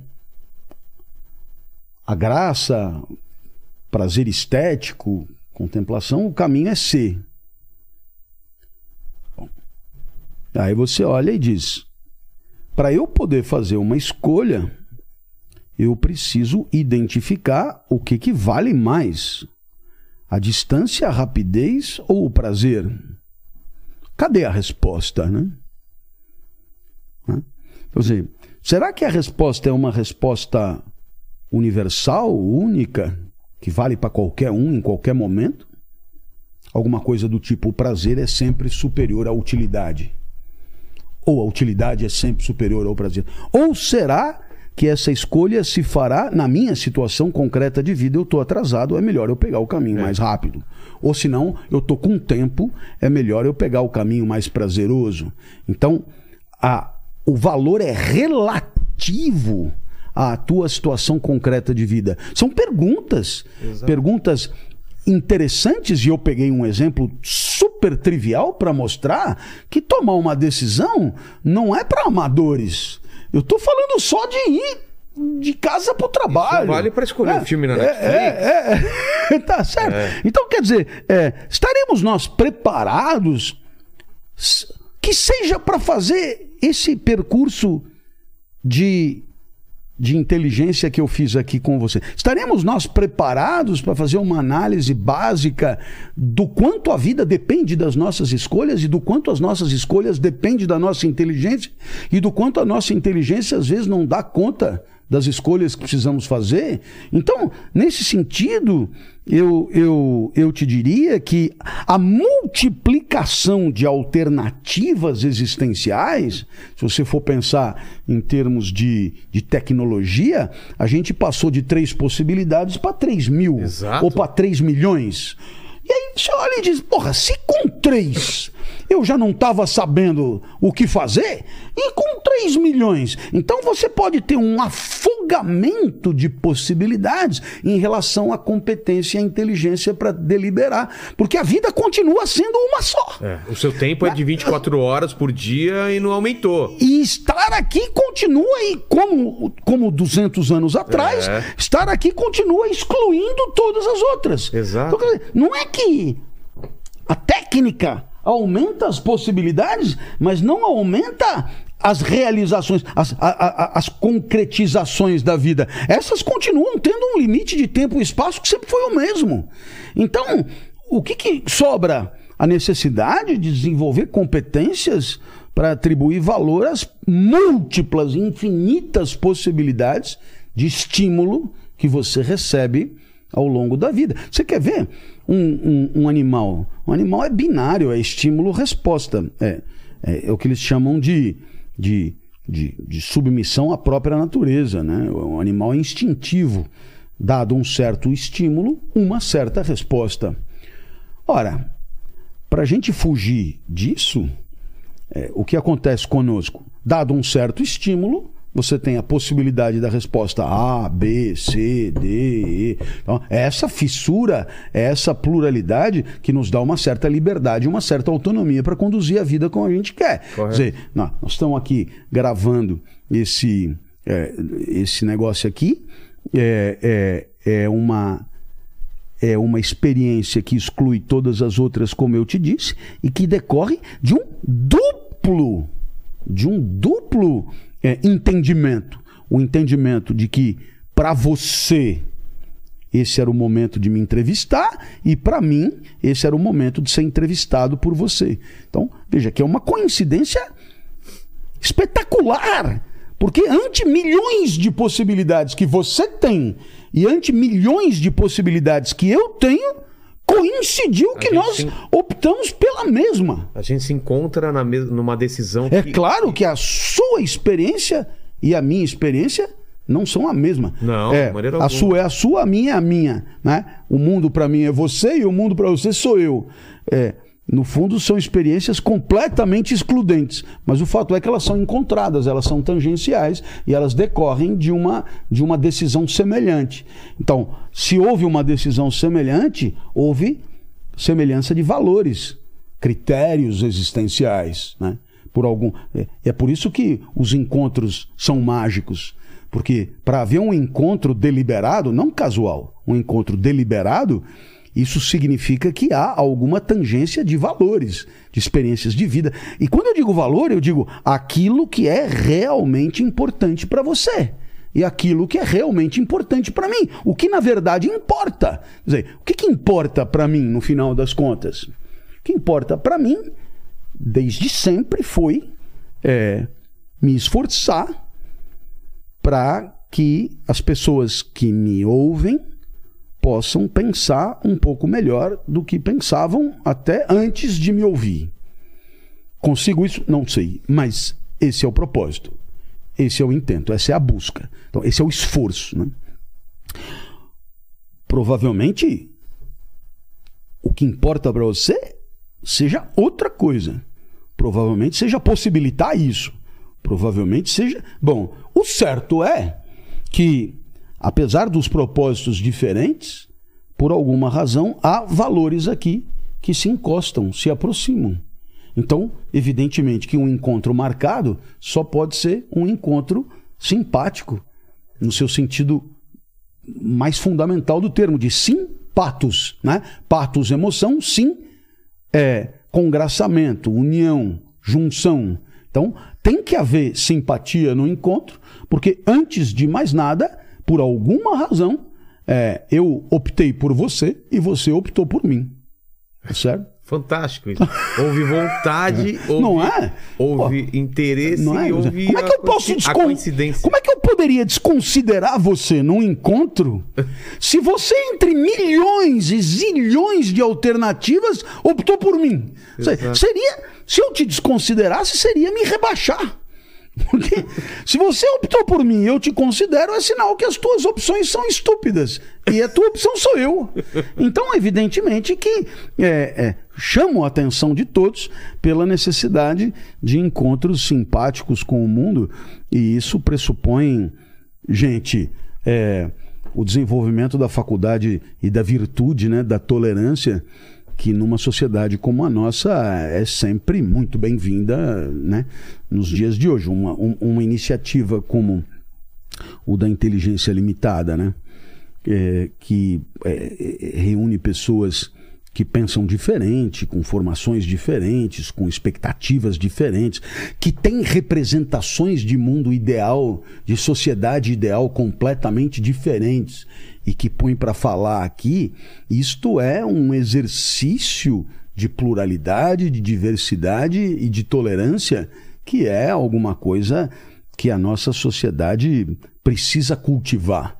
Porque, para para pensar, quando alguém que você encontra diz para você tudo exatamente que você já sabe, pensa e concorda, não há nenhum enriquecimento. Exato. Nenhum enriquecimento. Né?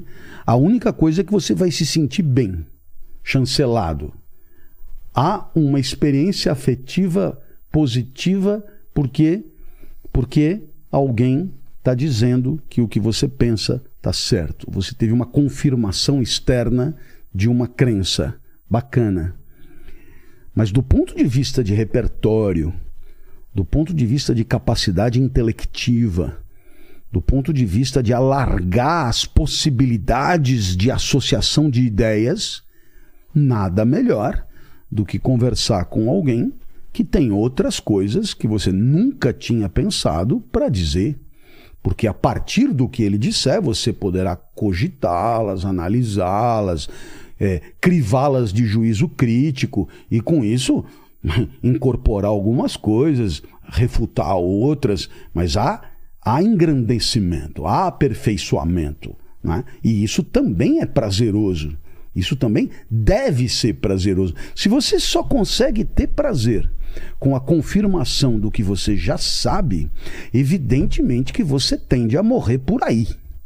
Agora, se você consegue ter prazer com aquilo que problematiza a tua convicção, aí você tem todos os motivos para acreditar num aperfeiçoamento de si e se tornar uma pessoa melhor. É preciso dar a palavra para pessoas é, que têm coisas que você nunca tinha imaginado para dizer. Porque só isso poderá te enriquecer. Claro que eu estou falando isso num, num- num cenário dialogado, como é o meu aqui, mas isso vale também para uma leitura, né? um, um, um, um filme, texto, é. um filme, uma série, N outras experiências. Se você fica Aberto, encla- né? enclausurado em espaços de repetição de ideia, é, há aí um- uma espécie de, de, de poluição assim que é decorrente é, é, desse apequenamento, desse enclausuramento, que é tranquilizador, mas é empobrecedor. Na hora que você é desafiado, não há nenhum problema em você dizer: Ó, nunca tinha pensado nisso, achei a ideia do caralho, e mais, em função do que você disse, uma coisa que eu sempre acreditei ser verdadeira, agora me dou conta que não é, ou não é sempre. Eu só posso te agradecer por ter me permitido pensar melhor. Pô, essa abertura. E não é. E não é um, um enfrentamento bélico, né? Morro eu ou morre você. Não, é um congraçamento. É um congraçamento. É, um, é uma conversa que permite o enriquecimento de todos. E pensar diferente é a condição desse enriquecimento. Exato. E, e, e você falou desse encontro, dessa. Não sei se a palavra certa é isso, essa felicidade em valorizar pequenos momentos, que para mim não são pequenos Hum, momentos, mas que podem ser para a sociedade como uma coisa comum. Um encontro com um amigo de infância é, dá esse valor às coisas que estão acontecendo e não às coisas que vão acontecer, ou que podem acontecer. Também é importante a gente imaginar, como a gente está falando, desse propósito de colocar coisas grandes para realizar. Mas às vezes não falta para as pessoas buscar essa felicidade no agora, no que está Ah. acontecendo, de ter essa visão de esse momento que a gente está tendo agora é uma coisa única e talvez ele- ela nunca mais se realize. Porque se a gente conversar de novo, vai ser outro momento, em outra fase da sua vida, em outra fase da minha vida. não poderia concordar mais, sabe? Os estoicos, é, com destaque aí para Sêneca, Marco Aurélio, Epicteto, eles achavam que na vida das pessoas havia dois grandes males, né? O passado e o futuro. Ah, é? É. é. O, que É é, o- o, que é o passado? É a memória e o desejo. A, é, a memória e a projeção, a E a projeção, antecipação, a coisa e tal. Né? Porque o passado e o futuro asfixiam o único tempo em que você se encontra, Exato. que é o tempo da vida. Né?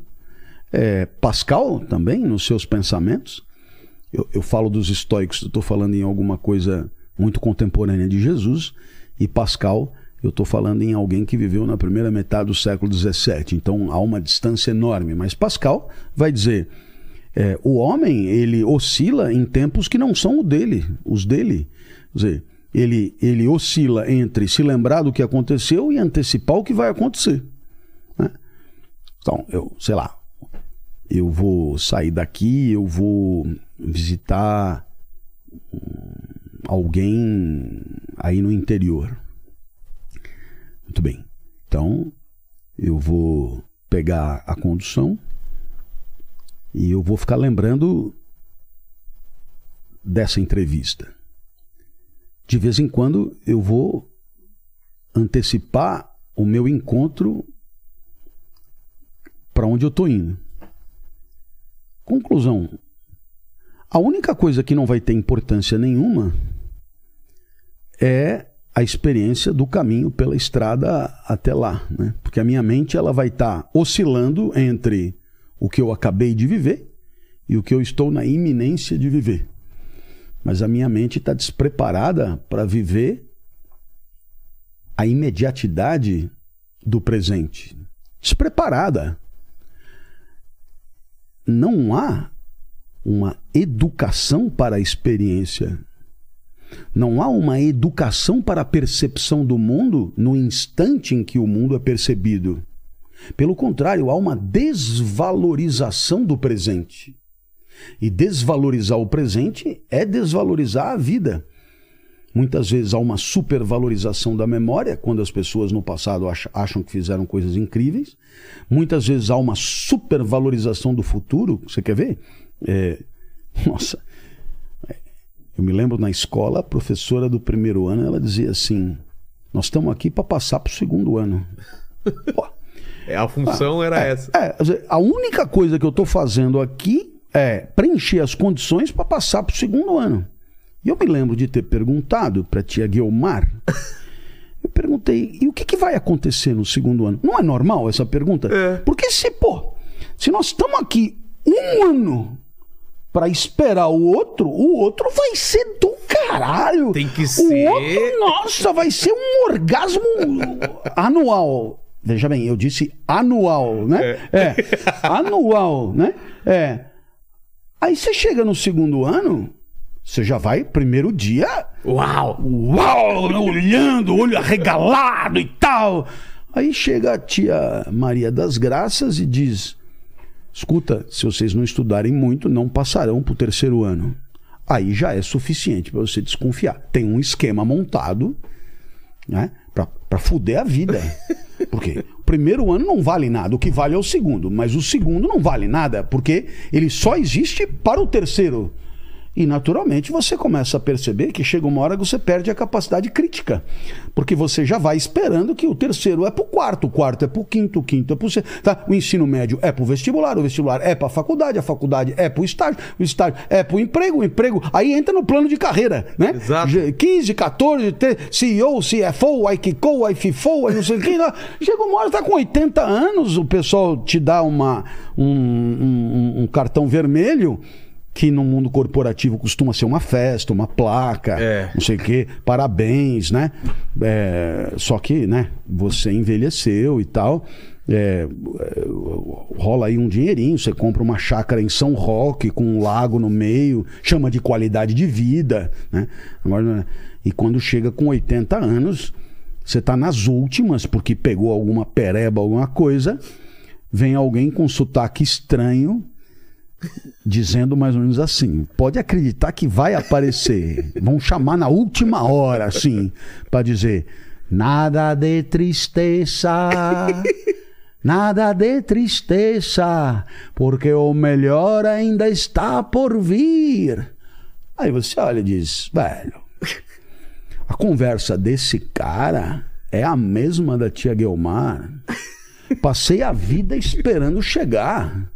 E a felicidade estava sempre no dia seguinte, no ano seguinte, no não sei o que No seguinte. final de semana, né? Quando é, óbvio que se a felicidade é um atributo da vida, só pode estar onde a vida está. E onde é que a vida está? Na nossa conversa aqui. Exato. né? Então, eu não eu não tô aqui para esperar acabar. Eu tô aqui, pelo contrário, eu tô aqui é, e se aqui tiver valendo, eu vou não querer que acabe. É, é muito estranho é, é, quando o Nietzsche, né? Ele tem muitas teorias incríveis, né, geniais, mas uma delas é do eterno retorno. O que, que é o eterno retorno? Então é mais ou menos assim. É um critério de atribuição de valor à vida pela vida. Tá. Porque você pode ter um critério de atribuição de valor à vida por uma transcendência qualquer. Por exemplo, Deus não está gostando do que está fazendo. Isso é Deus julgando. Não, Entendi. é a vida julgando a vida. E como é que funciona isso? Como é que eu sei que a vida está aplaudindo a vida? Quando a vida não quer que a vida passe. Né? Né? Viva de tal maneira a desejar a eternidade do instante vivido. Entendi. Ou, se você achou isso muito poético, Tá. eu vou baixar sua bola, porque fica mais no nosso nível. Viva de tal maneira a não querer que aquele instante acabe tão cedo. Ok. Já é bem legal, Claro. hein? Porque querer a eternidade daquele instante é, já, já exige uma competência de imaginação que eu, pelo menos, não tenho. Não, não sei o É que é querer a alcançar, eter- é. Não, mas abaixando a bola, qual seria o plano B? Assim, entrevista no Jô. A entrevista é do caralho. Aí o Jô fala, falamos aqui com fulano de tal. E a Ah. galera, ah, isso é o sintoma de que durante a entrevista houve felicidade, houve vida boa. Por quê? Porque eu acusei com tristeza o fim. Exato. Qual é o contrário? Ficar olhando no relógio. Né?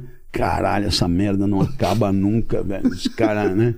Até quando esse cara vai continuar falando e tal? e coisa. Então, é, existe um. Você vê, é a vida julgando a vida. Eu não preciso consultar ninguém fora daqui. Entendi. Eu consulto eu mesmo. Né? Viva de tal maneira a desejar que aquele instante que está sendo vivido dure o máximo possível. Se eu entendi, se eu tô vivendo algo nesse momento, não vou falar dessa conversa, É. mas se eu tô vivendo algo no, num momento que eu paro e penso, que momento legal, eu quero mais disso na minha vida. A vida tá me mostrando que aquilo tá me trazendo uma felicidade, sem que eu entenda que aquilo é felicidade no momento. Na- na exato, porque no final às das contas, na hora que você para e tem condição de pensar, caralho, como tá bom, é porque já foi. É. É porque já foi. Por isso que as pessoas dizem eu era feliz e não sabia, né? Exato. Porque não é pra saber, é pra viver. Na hora que você constata, já baixou, já broxou, né? né?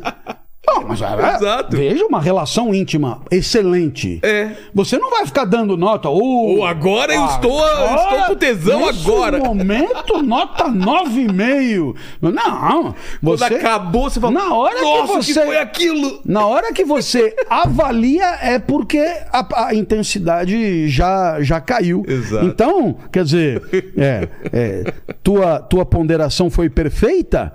Eu, eu me lembro é, lá dos alunos, né? É, havia sempre em dezembro, eles ficavam comigo um ano, né?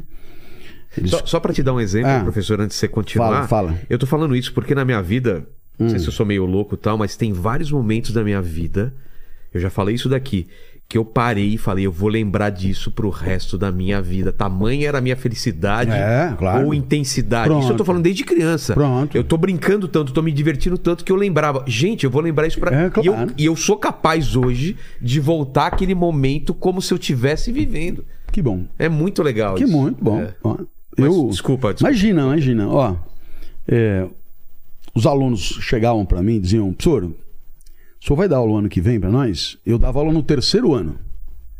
Né? Porque ainda tinha o quarto ano. Né? Não, não vou. Por quê? Porque a minha disciplina é essa. Ah, mas não tem nenhuma disciplina que o senhor possa dar o ano que vem? Eu falei, olha, pode não parecer, mas aqui a gente ensina só o que a gente acha que sabe. É, não é assim, ou pega aí uma disciplina para dar e tal. Não, né? não, não faz sentido. Aqui já acabou.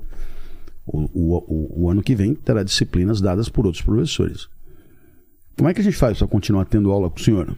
Ué, eu vou estar aqui no terceiro ano, vem aí. E aí acontecia uma coisa fantástica. Porque eu tinha entre os meus alunos dois tipos. Os que estavam matriculados e que muitas vezes estavam no espírito de passar de ano. Já para para pensar na expressão passar de ano. Hum? E você tinha os outros que já tinham passado de ano e que agora estavam torcendo para o ano não passar. Exato. Então, a, a, a, a expressão passar de ano, que é consagrada na escola, é das mais infelizes e rebaixadoras da vida que você pode conceber. Né? Ah, faça isso, senão você não vai passar de ano. Aí você vira para a tia Guilmar e diz: Sabe o que é, professora? Eu gosto tanto da senhora, mas eu sou tão feliz aqui. Eu gosto tanto do que eu estudo, eu gosto tanto do que eu estou aprendendo, eu gosto tanto dessa sala, eu gosto tanto da minha carteira, eu gosto tanto do que eu não quero que o ano acabe, eu não quero passar de ano. né? Isso é, é muito louco. Isso é um, é um- é um primeiro ponto. Outro exemplo que eu te dou. Eu, eu faço minhas bobagens na internet também. E uma delas é um negócio chamado. Oi, olha só. Tudo Oi, bom? vem cá, vem cá, filho. Vem cá, vem cá. Olha só. Vou te dar tchau. Tchau. Ei! Vai pra festa. Nossa! Tá chique, né? Não é? Coisa linda! Ai, Vai lá, filhão. Tchau. Se divirta. se divirta. Tchau, prazer, prazer. No- Pode, pode levar. O menino, menino, ele mora na Disney, né? É. Que loucura. Aqui ele tem o. É, nossa. Imagina. Bom, é, eu tô com um, eu, eu- eu sigo meus, meus, meus sonhos. E eu sempre quis ter um programa. Eu fui estudar jornalismo por causa disso. Eu, eu- primeiro, para mim, jornalismo, o que me fascinava era o rádio. Né? E eu queria ter um programa de leitura. Então, e, e isso, mas desde moleque. Programa de né? leitura? De leitura, é. Então, por exemplo, então, é, o que, que eu imaginava e sempre imaginei? Alguma coisa do tipo: vamos ler junto Dom Casmurro, vamos ler junto essa de Queiroz, o Primo Basílio. Bom, tá, eu, eu, eu leio o cara, por isso que quando saiu o audiolivro, eu falei, nossa, agora estão chegando aonde eu. Mas não é ainda. Eu leio, aí eu falo, velho, o que, que nós entendemos disso aqui? Imagina, olha, o cara falou isso, anota essa personagem que ela vai voltar, agora não sei o que e tal e coisa. Tal. Podemos passar de parágrafo? E aí vem o parágrafo seguinte e tal. Eu falo, nossa. O cara diz que ficou triste. O que será a tristeza? Né? Aí eu pego uma tristeza, segundo não sei quem, então, puta que legal. né? E aí, então, cada episódio, um capítulo, e no final de um certo número de episódios a gente troca de livro. Bom, Certo. sempre imaginei isso. E toda vez que eu comentei, todo mundo olhava pra mim e dizia: Nossa, deve ser muito legal passar bem e tal. E, é, é, é, puta lunático. Bom, aí chegou a internet. hum, pá, aí chegou a pandemia. pá, eu falei: Uai, se eu entendi bem, não tem rádio, não tem cor, não tem nada, mas tem a internet. Então, eu fiz o programa Lendo com o Clovis. E nós lemos juntos o 1984, foi o primeiro livro. Aí uma editora é, liberou o livro e tal, e, e aí eu fui lendo, né? E, e o livro é um livro fortíssimo. Um terço do livro é tortura, é um livro violentíssimo. E eu ouvi as notícias dizendo: ah, 1984, 500 mil exemplares vendidos. E eu perguntava para as pessoas que me acompanham, porque tem. Não tem nada a ver com você, mas tem. Tem, tem doido para tudo. né? Claro que tem. É, tem, é. Aí eu perguntava: vocês acham que os 500 mil que compraram o livro estão lendo isso que nós estamos lendo agora? O cara vai dar um choque na medula do outro, velho. E vai, se você pensar nisso outra vez, eu vou botar uma corrente elétrica na sua medula e, to- e começa a coisa assim. E você. As pessoas leram isso e todo mundo. Ah, não, não é possível. Ninguém lê. Porque você encontra o cara e diz: Ah, 1984. Eu li. Um livro muito legal. Adorei, viu? Adorei. Não leu, mentiroso. Não leu. Porque ninguém se refere a esse livro tendo livro, tendo lido desse jeito. E agora nós estamos lendo outro livro que, para mim, é. é, assim que é o vermelho e o negro do Stendhal, segundo o pessoal da Letras, é talvez o, o mais perfeito romance da história da literatura, né?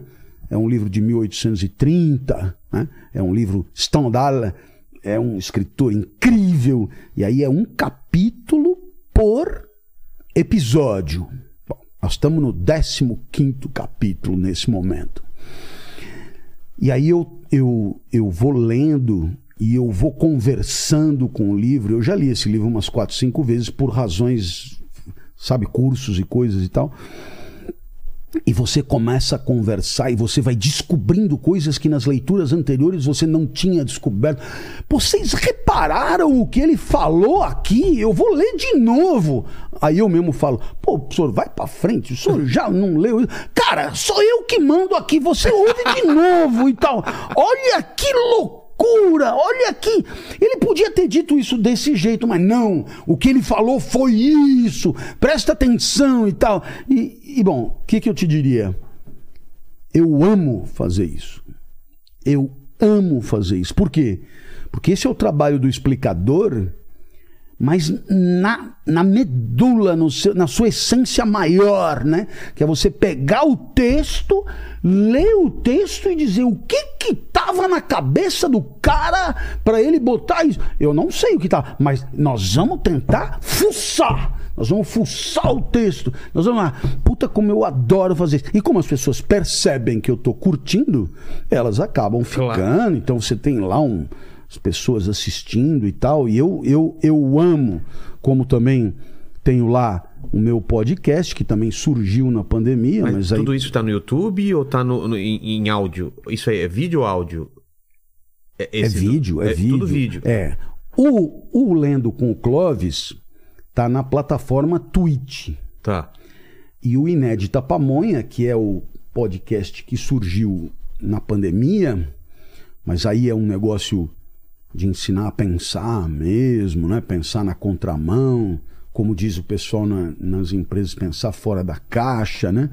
É, esse tá no Spotify e no YouTube, no canal da revista Inspire-se, Tá. né? Parece com vitamina C, assim, Inspire-se. é. Então, o que que eu te diria, né?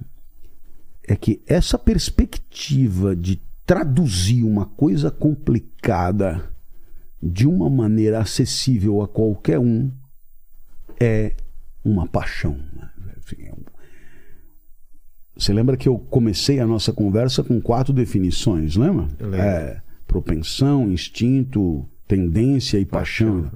Isso aí é Kant. Isso aí, as- todas as definições que eu dei estão num texto de Kant intitulado Antropologia do Ponto de Vista Pragmático, de 1797. É um texto, como todo texto de Kant, de uma complexidade absurda. Assim, né? Kant é dificílimo. Então, na hora que você pega definições de Kant e joga numa conversa desa- desarmada, amistosa como essa, então isso é uma ousadia, né?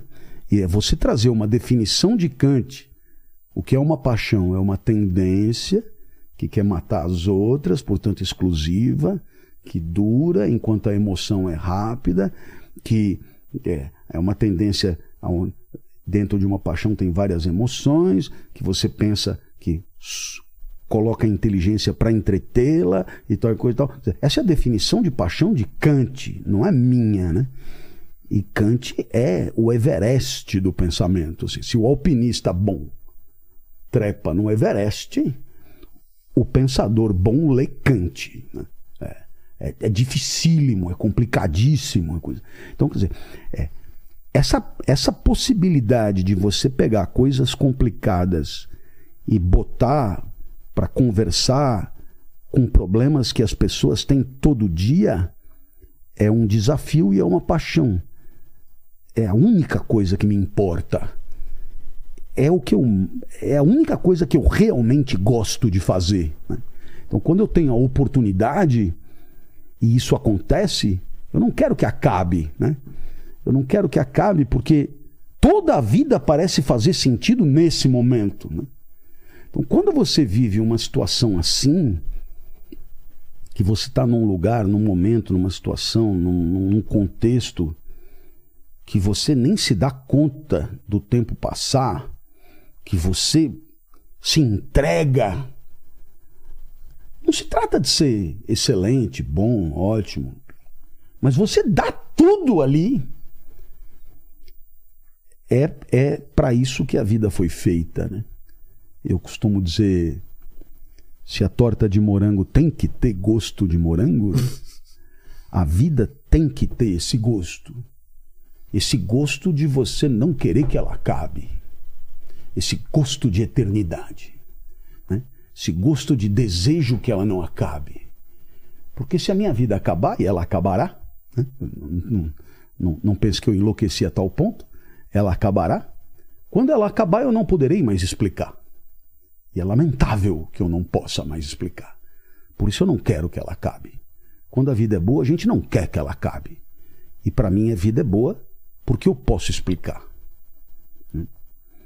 Então, é, isso aqui é, é, é- é o que há de mais genuíno de mim. Né? É, eu não tenho nada de mais importante para revelar a meu respeito do que isso. Toda a minha vida foi dirigida a procurar aperfeiçoar uma competência de explicação.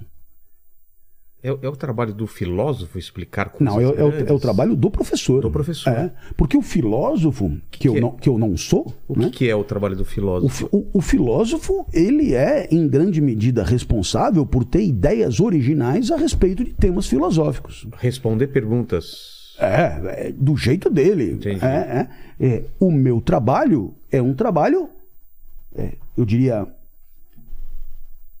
é, subsidiário. É um trabalho complementar ao dele.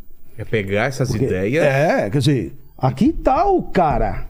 Ele pensou. Certo. Bom, Ele pensou do jeito dele, escreveu do jeito dele, propôs do jeito dele. O problema é que esse cara que está aqui, ele, um, nem sabe que esse existe. Dois, se souber que existe, não sabe o que escreveu. Três, se pegou algum livro para ler, não entendeu porra nenhuma. Quatro, então é preciso de alguém no meio do caminho né? que tem um fusível grudado aqui e o outro grudado aqui. Aí fala, pô, eu- sabe, eu vou te dizer o que ele quis dizer com isso. Esse é o meu trabalho. Usando exemplos. Aí você vai dizer, ah, mas é, esse aqui é um trabalho muito mais nobre do que esse. É perfeito. É, é, Eu acredito é, nisso é, mas- também. mas- mas haverá muita gente que diga, e eu, eu, eu, eu, eu não polemizo de jeito nenhum, mas assim, é, acredito que isso que esse cara faz é, é- é- é genial, é incrível, é maravilhoso, etc e tal.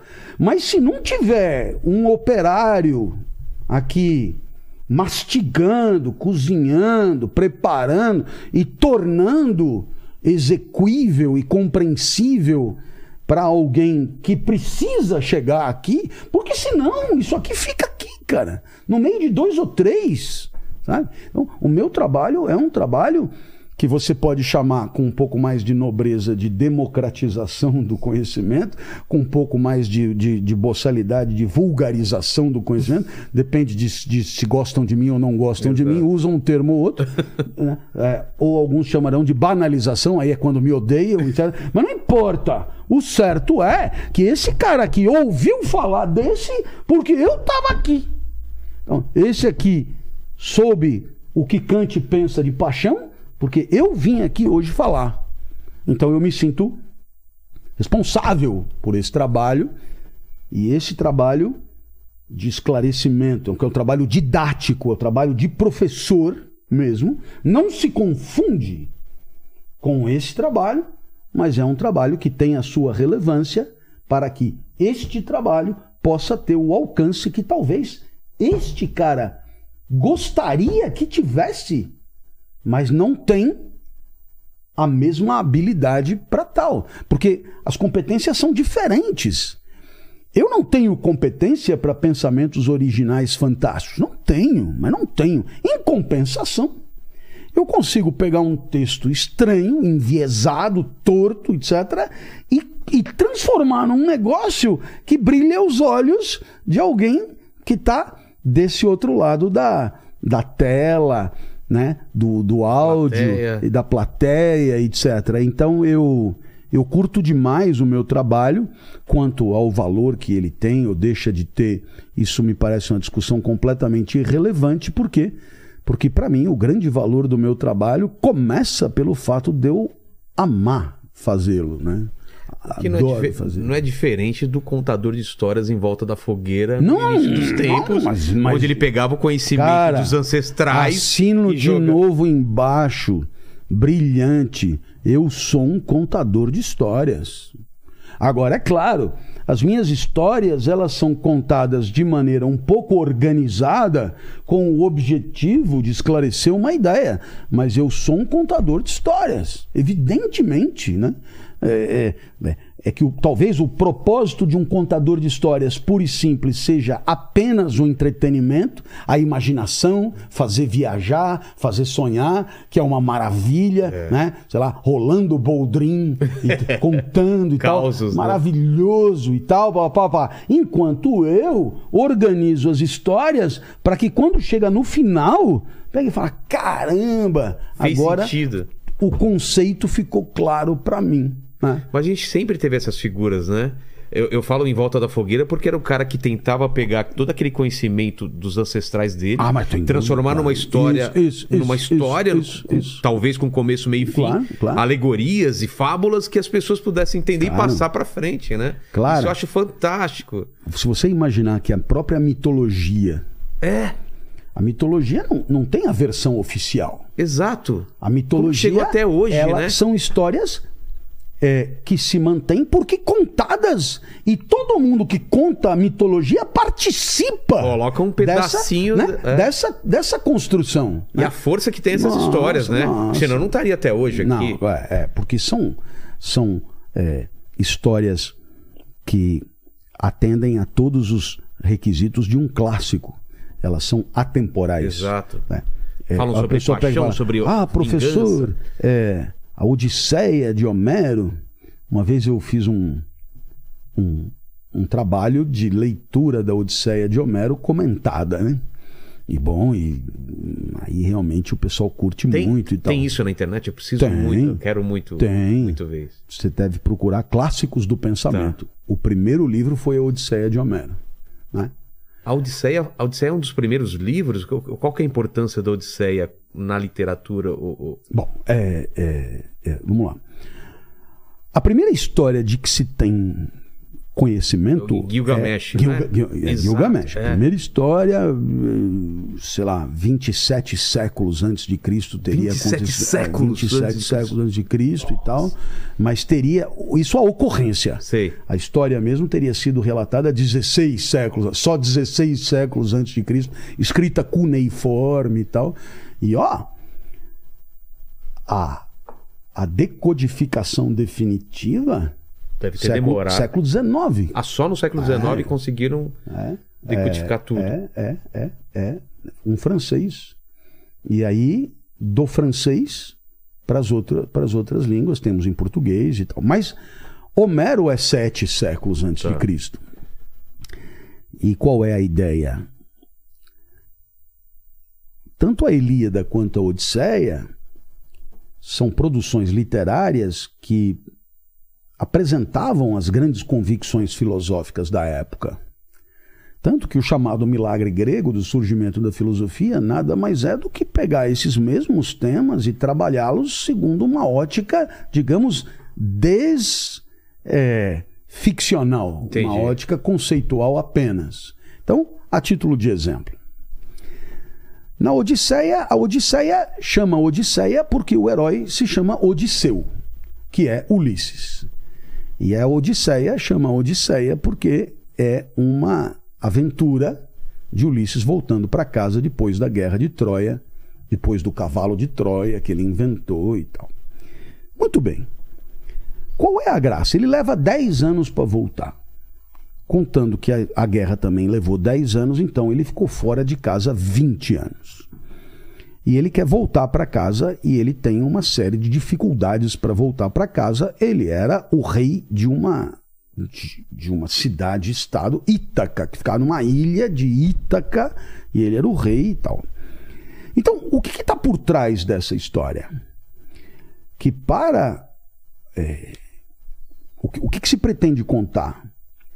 Ulisses entendia que Ítaca era o seu lugar natural. E aí então a ideia de que cada um de nós tem um lugar que lhe é adequado. E por que, que eles pensavam isso? Porque o universo era finito, ordenado, cada coisa no seu lugar. Por isso você tem o animal que tem o seu habitat, né? E o habitat de Ulisses é Ítaca. É lá que ele é feliz. É lá que ele deve viver. É lá que os seus atributos rendem. É lá que ele consegue ser virtuoso. É lá que ele deve viver. Então, é, havia essa convicção de que no cosmos, que funciona quase que como um- uma máquina, né? O vento venta, a maré mareia, o sapo sapeia, a girafa girafeia, o urso não sei o que, o que o cá, né? O professor Clóvis explica, o outro, né? Então, por que, que o professor Clóvis nasceu? Porque estava faltando um explicador no cosmos. Então ele nasceu com natureza de explicador. Entendi. E é por isso que ele vai ser feliz, porque ele vai explorar o que ele tem. né? E, e- e se ele, porventura, não descobrir a sua natureza, ele vai viver mal, ele vai viver fora de lugar, ele vai viver sem cumprir o seu papel, ele vai viver infeliz. A felicidade é a harmonia com o cosmos. Esse é o entendimento. Então, Ulisses, que estava de boa em Ítaca, com Penélope, feliz da vida, foi convocado para ir para a guerra. Ele não queria ir, ele não queria ir, mas ele teve que ir. Ele ficou 20 anos fora, mas ele queria, queria, porque queria voltar, né? Porque ele sabia que ali era o seu lugar natural. É, um dos lugares que Ulisses passa mais tempo é a ilha de Calipso. Calipso era uma deusa maravilhosa, incrível, uma mistura de Juliana Paz com Isis Valverde e Rui Barbosa e não sei o que e tal. E, e ela era apaixonada por Ulisses e gostava de sexo. E assim, era de manhã, de tarde, de noite, com ninfas. Era um resort grego numa ilha paradisíaca. E, e- e Ulisses ficou preso por Calipso, que era uma deusa. Ulisses era um humano, sete anos, até que Zeus mandou Calipso soltar Ulisses. E Calipso vira para Ulisses, percebendo que Ulisses só ficaria se ele quisesse. Então fez uma proposta: se você ficar comigo, eu te dou a eternidade e a juventude, porque a eternidade só não Sem adianta. juventude não É, adianta. vai virando uma uva passa. Eu te dou a eternidade e a juventude. E essa é a mensagem maior da Odisseia. Eu prefiro viver uma vida de mortal, que é a minha, porque eu sou mortal no lugar certo, do que uma vida absurda de uma coisa que não sou eu, que é uma vida de Deus no lugar errado. Bom, Ele opta pela, ele por opta, ir embora. ele opta por Penélope, ele opta por Ítaca, ele opta por morrer, porque ele é mortal. Então, qual é a grande pergunta? Qual uma vida boa para um mortal? Ah, é querer viver para sempre? Claro que não, porque ele é um mortal. Portanto, a felicidade ela deve estar alinhada à finitude. Então, essas são mensagens incríveis, são mensagens maravilhosas que depois a filosofia, do jeito dela, vai trabalhar, continuar. Então, Aristóteles, por exemplo, em grande medida se serve desse tipo de história para poder filosofar. Ora, o que, que você aprende daqui? Que Homero era um contador de histórias que explicava a sabedoria do seu tempo. Exato. Homero era um grande explicador. Que por meio de. de- Não sabemos nem se o tal do Homero existiu como Homero. Ah, é? há- é, há muita, Controvérsia em relação a muita isso? controvérsia. É, não, não se sabe se foi uma pessoa, se isso foi escrito por um grupo. é, Uma coletânea de disse história. que ele era cego, não era cego. Não há nenhuma certeza sobre isso. Não importa. O fato é que essa história é contada há 2.700 anos, inclusive por mim, com o objetivo de apresentar certas ideias que em um momento da história do pensamento foram ideias muito importantes. Ele, ele prefere voltar. E o que, que é marcante, porque eu vi o filme e, e sei muito da história, é o lance do, do, do Ciclope. Ciclope ou Ciclo... Ci- Ciclope? É, Ciclope, é. O que representa o Ciclope, o, gig- o gigante, né? Não, é, um titã. é, o problema todo é que o Ciclope, ele foi, é, digamos, a causa de toda a dificuldade. Por quê? Por quê? Bom, o Ciclope era gigantesco e tem um olho só. É. Ulisses ficou preso pelo Ciclope. Então, o que, que ele fez? Ele furou o olho do Ciclope. Ele cegou o Ciclope. Muito bem. Qual era o problema? O Ciclope era filho de Poseidon, deus dos mares. E ele tava de, de E navio. ele tava de bote. De barco, não, não é. Não era que um ele- navio, Não era é que um- ele tava de barco. É que tudo é ilha ali. É. né? Não é, que- não é, ah, Mar pô, pra todo Por lado. que, que ele não foi de ônibus? É. Não pegou avião. É, é, é. Então, é que arrumar confusão com Poseidon morando numa ilha é um enrosco sem fim. E aí o que aconteceu? Aí o que aconteceu foi que ele demorou 10 anos, porque o, o Poseidon ele, ele agia sobre Ulisses mexendo na memória e no sono. Então, quando Ulisses estava chegando, ele tipo perdia a consciência, ele dormia, ele se atrapalhava. né? E aí, quando ele acordava, ele estava longe de novo e tal. Então, quer dizer, é na verdade uma coisa muito, muito, muito sofisticada em termos de é, consequências teóricas, a maneira como a história é apresentada, né? O quanto você tem, digamos, é, um Odisseu com toda a sua consciência de que quer voltar, quer voltar, quer voltar, quer voltar, e em algum momento é, forças que são é, é, nem sempre forças divinas, mas forças que estão é, em nós mesmos e que nos tiram do nosso caminho e que nos põem em outros caminhos que não são os nossos. É, como, por exemplo, voltar para a ilha de Calipso. né, É, é toda aquela história de, de que você não é uma, uma linha reta coerente, mas você é uma arena de conflito, de vetores e forças que se entrechocam, contraditórias, etc. Então, você pode tirar dessa história N conclusões poderosíssimas e, naturalmente, as pessoas fizeram É. isso ao longo do tempo com muita sabedoria. né? Exato. E esse livro, professor? Ah, ó. Vamos lá. Esse é o último livro. Esse é o último livro que eu escrevi. Eu trouxe aqui para você três exemplares.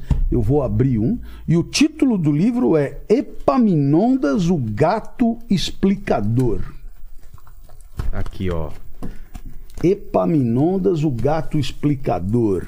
Olha aqui o gato aqui, ó. Vocês estão vendo aqui na tela. Olha Qual lá. é a. Ó, professor. Qual- Tá lá. ah, tá aqui, olha Ah. aqui. Mais um aqui. Ah, não, não, É, não, não é. consegui É, entrar. esse aqui- Não esse aqui é Ah, aqui, ó. é aqui. É. É. Então, mas aqui já tá perfeito. É, ó. tá Aqui, perfeito. Ah.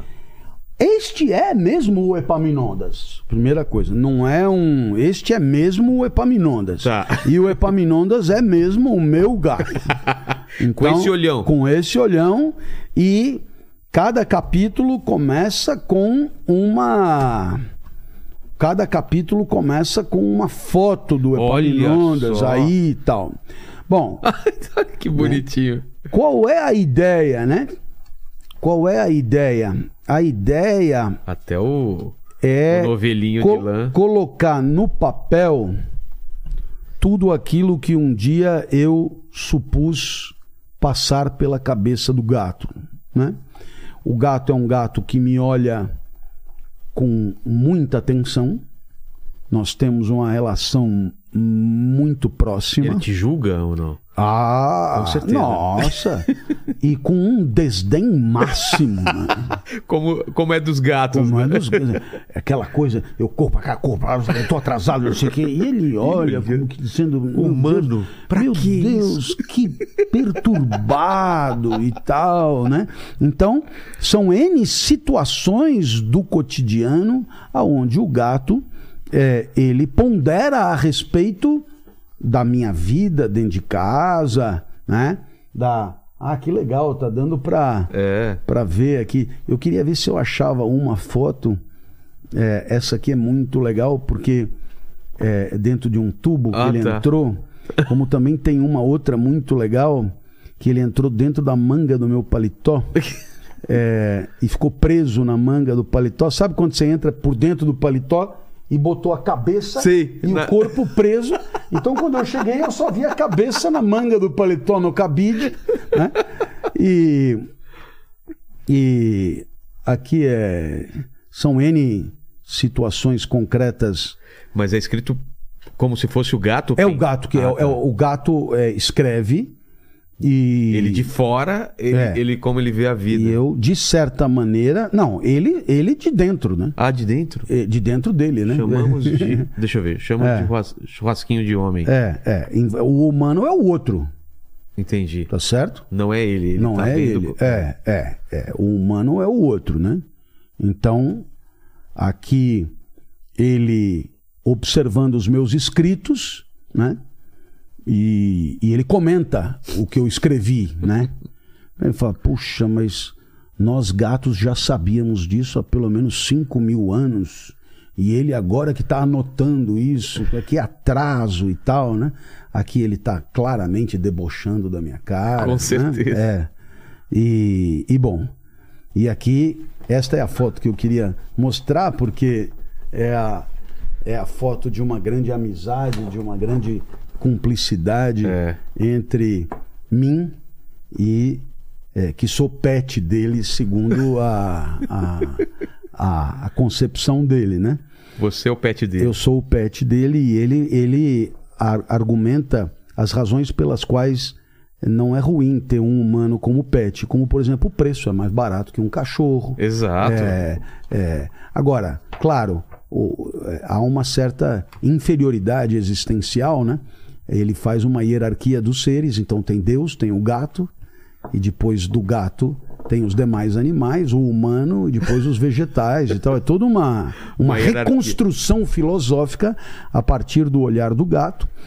É um livro poético, é um livro carinhoso, é um livro que eu acho. Eu, eu tenho muito pudor, na verdade, como você deve ter percebido ao longo da entrevista, de dizer coisas boas a meu respeito. Mas o livro do Epaminondas eu não consigo fazer diferente por conta do amor que eu tenho pelo gato.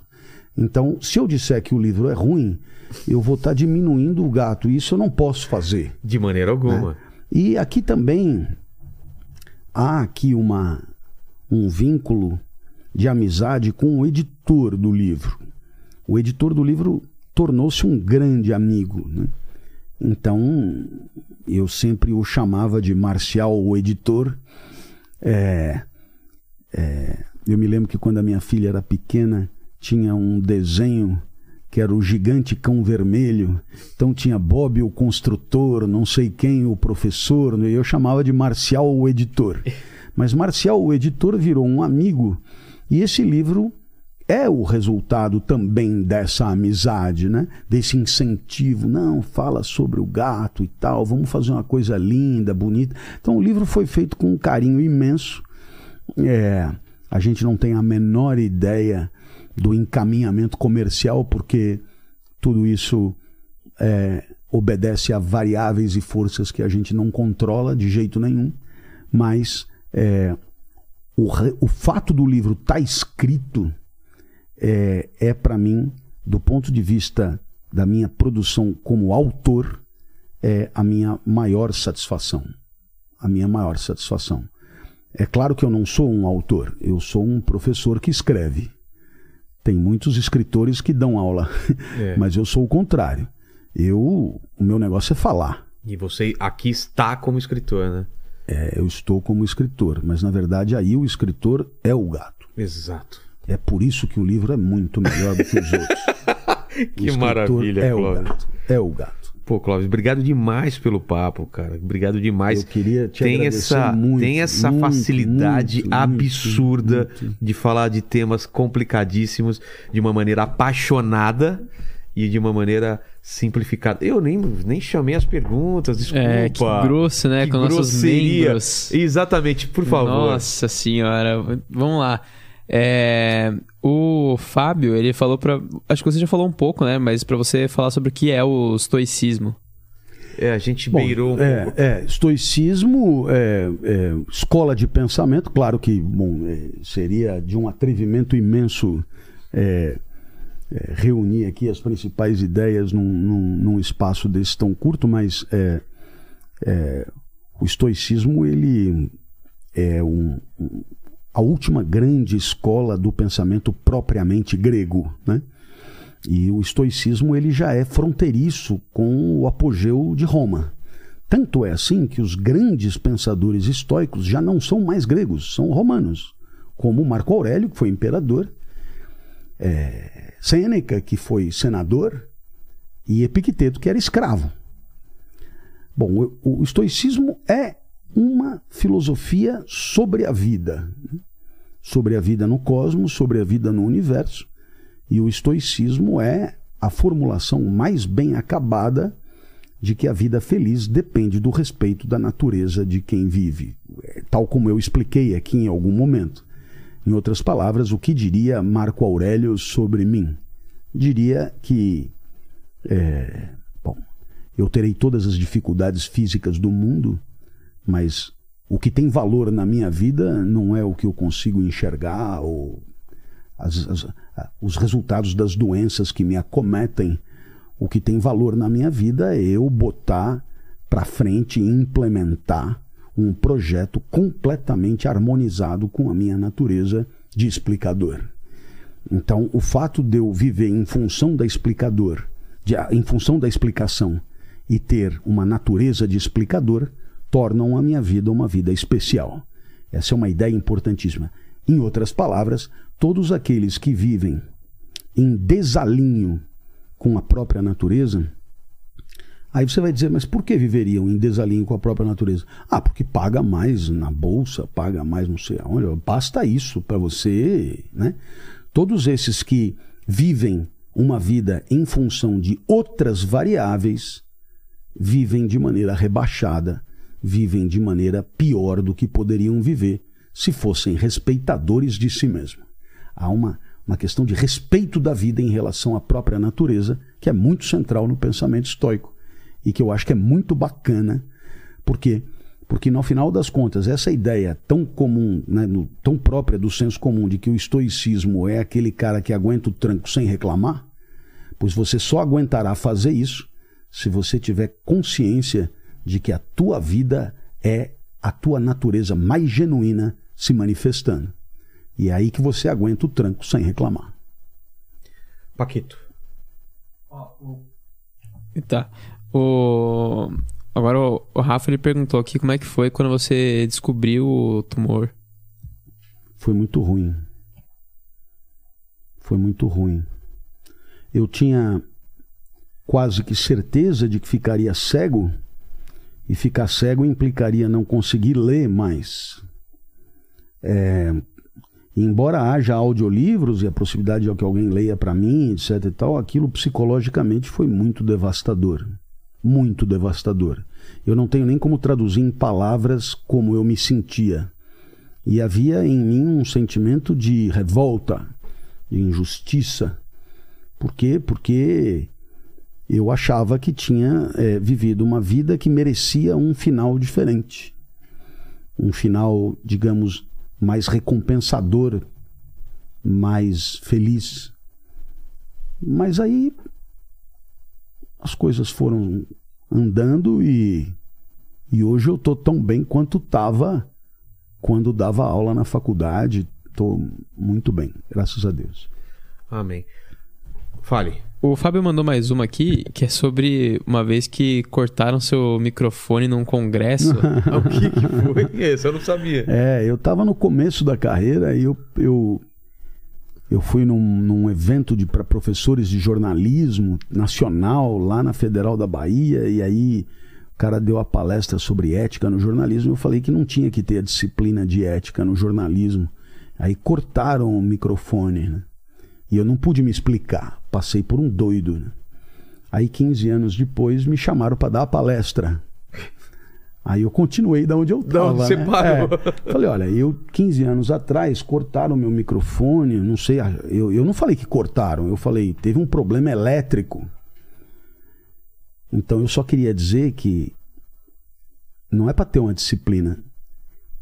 O que eu queria dizer é que a ética é tão importante que ela não é uma disciplina só dada por um professor de ética. Então, por exemplo, o professor de jornalismo opinativo tem que falar de ética no jornalismo opinativo. O professor de fotojornalismo tem que falar de ética no fotojornalismo. O professor de história da comunicação tem que falar de ética. Ou seja, a ética é um tema transdisciplinar. Ela permeia todas, permeia as... todas as outras. Mas não deu tempo. Então eu estou começando a explicar para que é, é, eu conserte aquela. Mas no final das contas, eu conto essa história porque 15 anos atrás eu era meio que anônimo, irrelevante e tal, e não houve muita consideração pelo que eu tinha para dizer.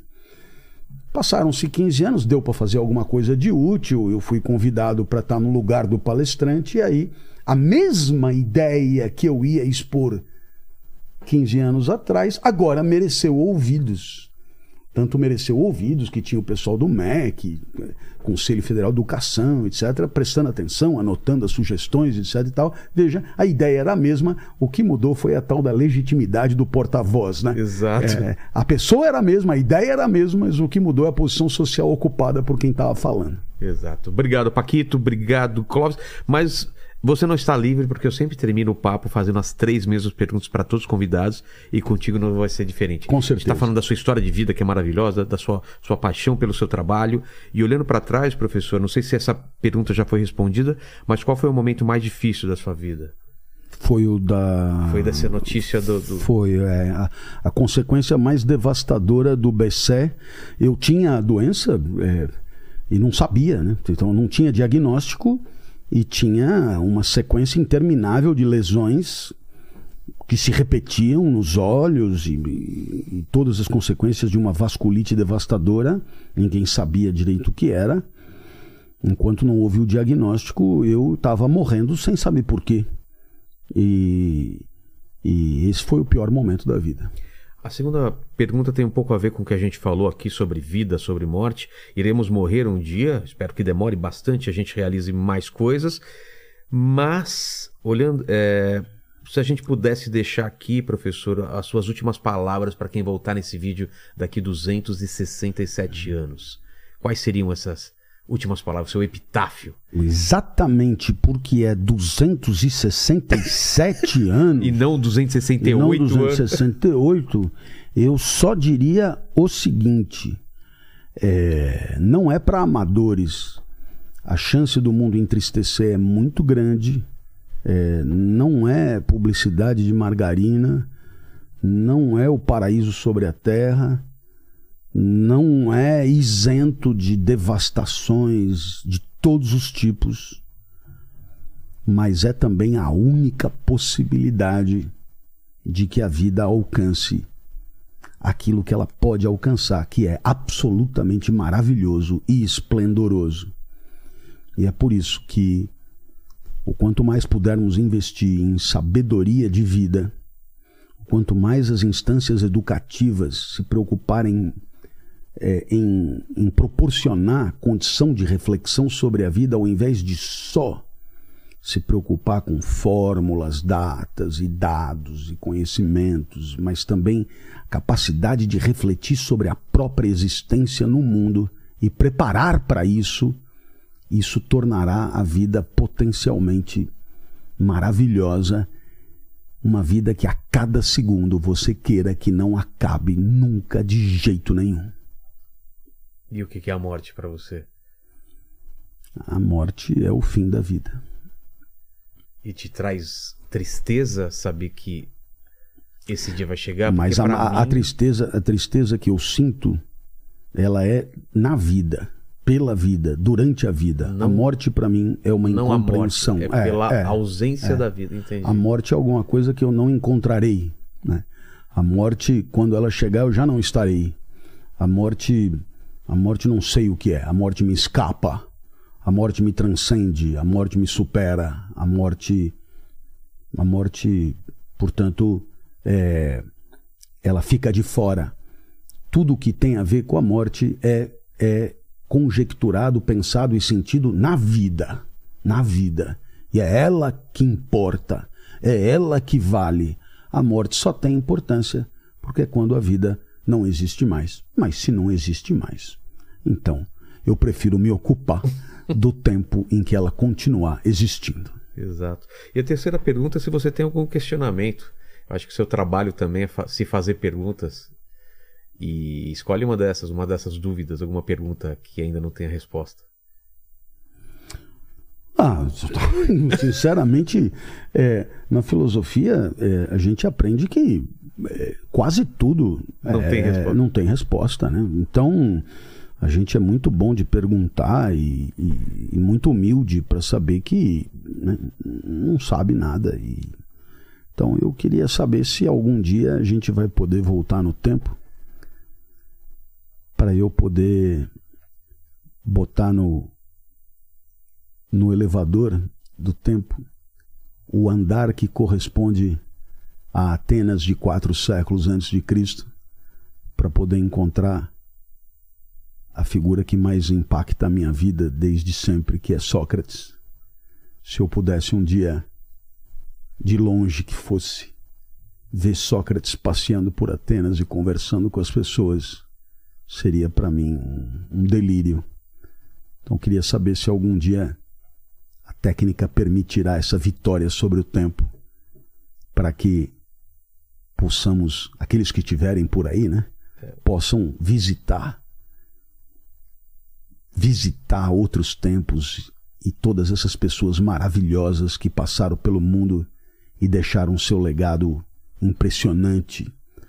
Mas eu falei de Sócrates, mas se, se caísse na academia de Platão, no liceu de Aristóteles, se caísse do lado de Descartes, de Kant, de Nietzsche, de Marx, também seria muito, muito, muito legal. Que maravilha. Eu, eu, eu, eu acho que um dia vai ter viagem no tempo É. e espero que estejamos vivos para poder desfrutar essas passagens. E ah, tem- mas se tiver viagem no tempo, eles nos, eles nos apanham, eles nos dão carona em algum lugar, pode ter Exato. certeza. E se você não leu, tem um conto do Ray Bradbury que chama O Som do Trovão, que é maravilhoso sobre Ah, viagem no atrás, tempo. Vou atrás. Vai vou atrás. Não li, não. Que Não daí li, não. veio o termo de efeito borboleta. Que aí você vai Ah, entender que por que, que legal, chama efeito que borboleta. legal, que legal, Que eles voltam que para legal. matar dinossauros, é tipo Ah, um safari. olha, que legal. Obrigado. Clara, obrigado demais obrigado, pelo querido. papo. Obrigado, Foi um Paquito. grande prazer, cara. Obrigado. Eu que de agradeço. bola. A todos vocês que estão até agora com a gente. E para provar que você teve até o final do papo, escreva é, nos comentários Viagem no Tempo, que a gente sabe que você chegou até aqui. Isso aí. E a gente sabe que você sabe que a gente sabe que você sabe, não é? Exatamente. Curta esse vídeo, se inscreve no canal, vá até o canal do. do onde a gente acha, então é. Vamos lá. É, lendo com o Clóvis no Twitter. Não, não, no, No Twitch. Twitch, No, no Twitch. Twitch. No Twitch. São lives São, são é, segunda, quarta e sexta, 21 horas. e aí fica, fica depois Fica disponível. depois, fica Tá. depois disponível. E YouTube. No YouTube e no Spotify, a Inédita Pamonha e Inédita Inédita Pamonha, Inédita Pamonha e o hashtag Partiu Pensar, que é junto com a Inédita Pamonha no Spotify e no YouTube, canal da revista Inspire-se, com C de vitamina C. Eu, eu, eu queria só destacar mais uma vez que é uma felicidade estar aqui contigo. Eu me lembro da primeira vez que eu te vi no Jô, falando sobre a pamonha, sobre a felicidade da primeira pamonha e da segunda pamonha. Eu não me esqueço disso. E eu tenho certeza que esse vídeo o pessoal não vai ver uma vez, não. Vai ver mais de uma vez, vai voltar para cá, vai ficar vendo trechos e esse vídeo vai ecoar aí para a eternidade. Muito obrigado, Valeu, professor. cara. Obrigado. obrigado a todos vocês. Fiquem na paz.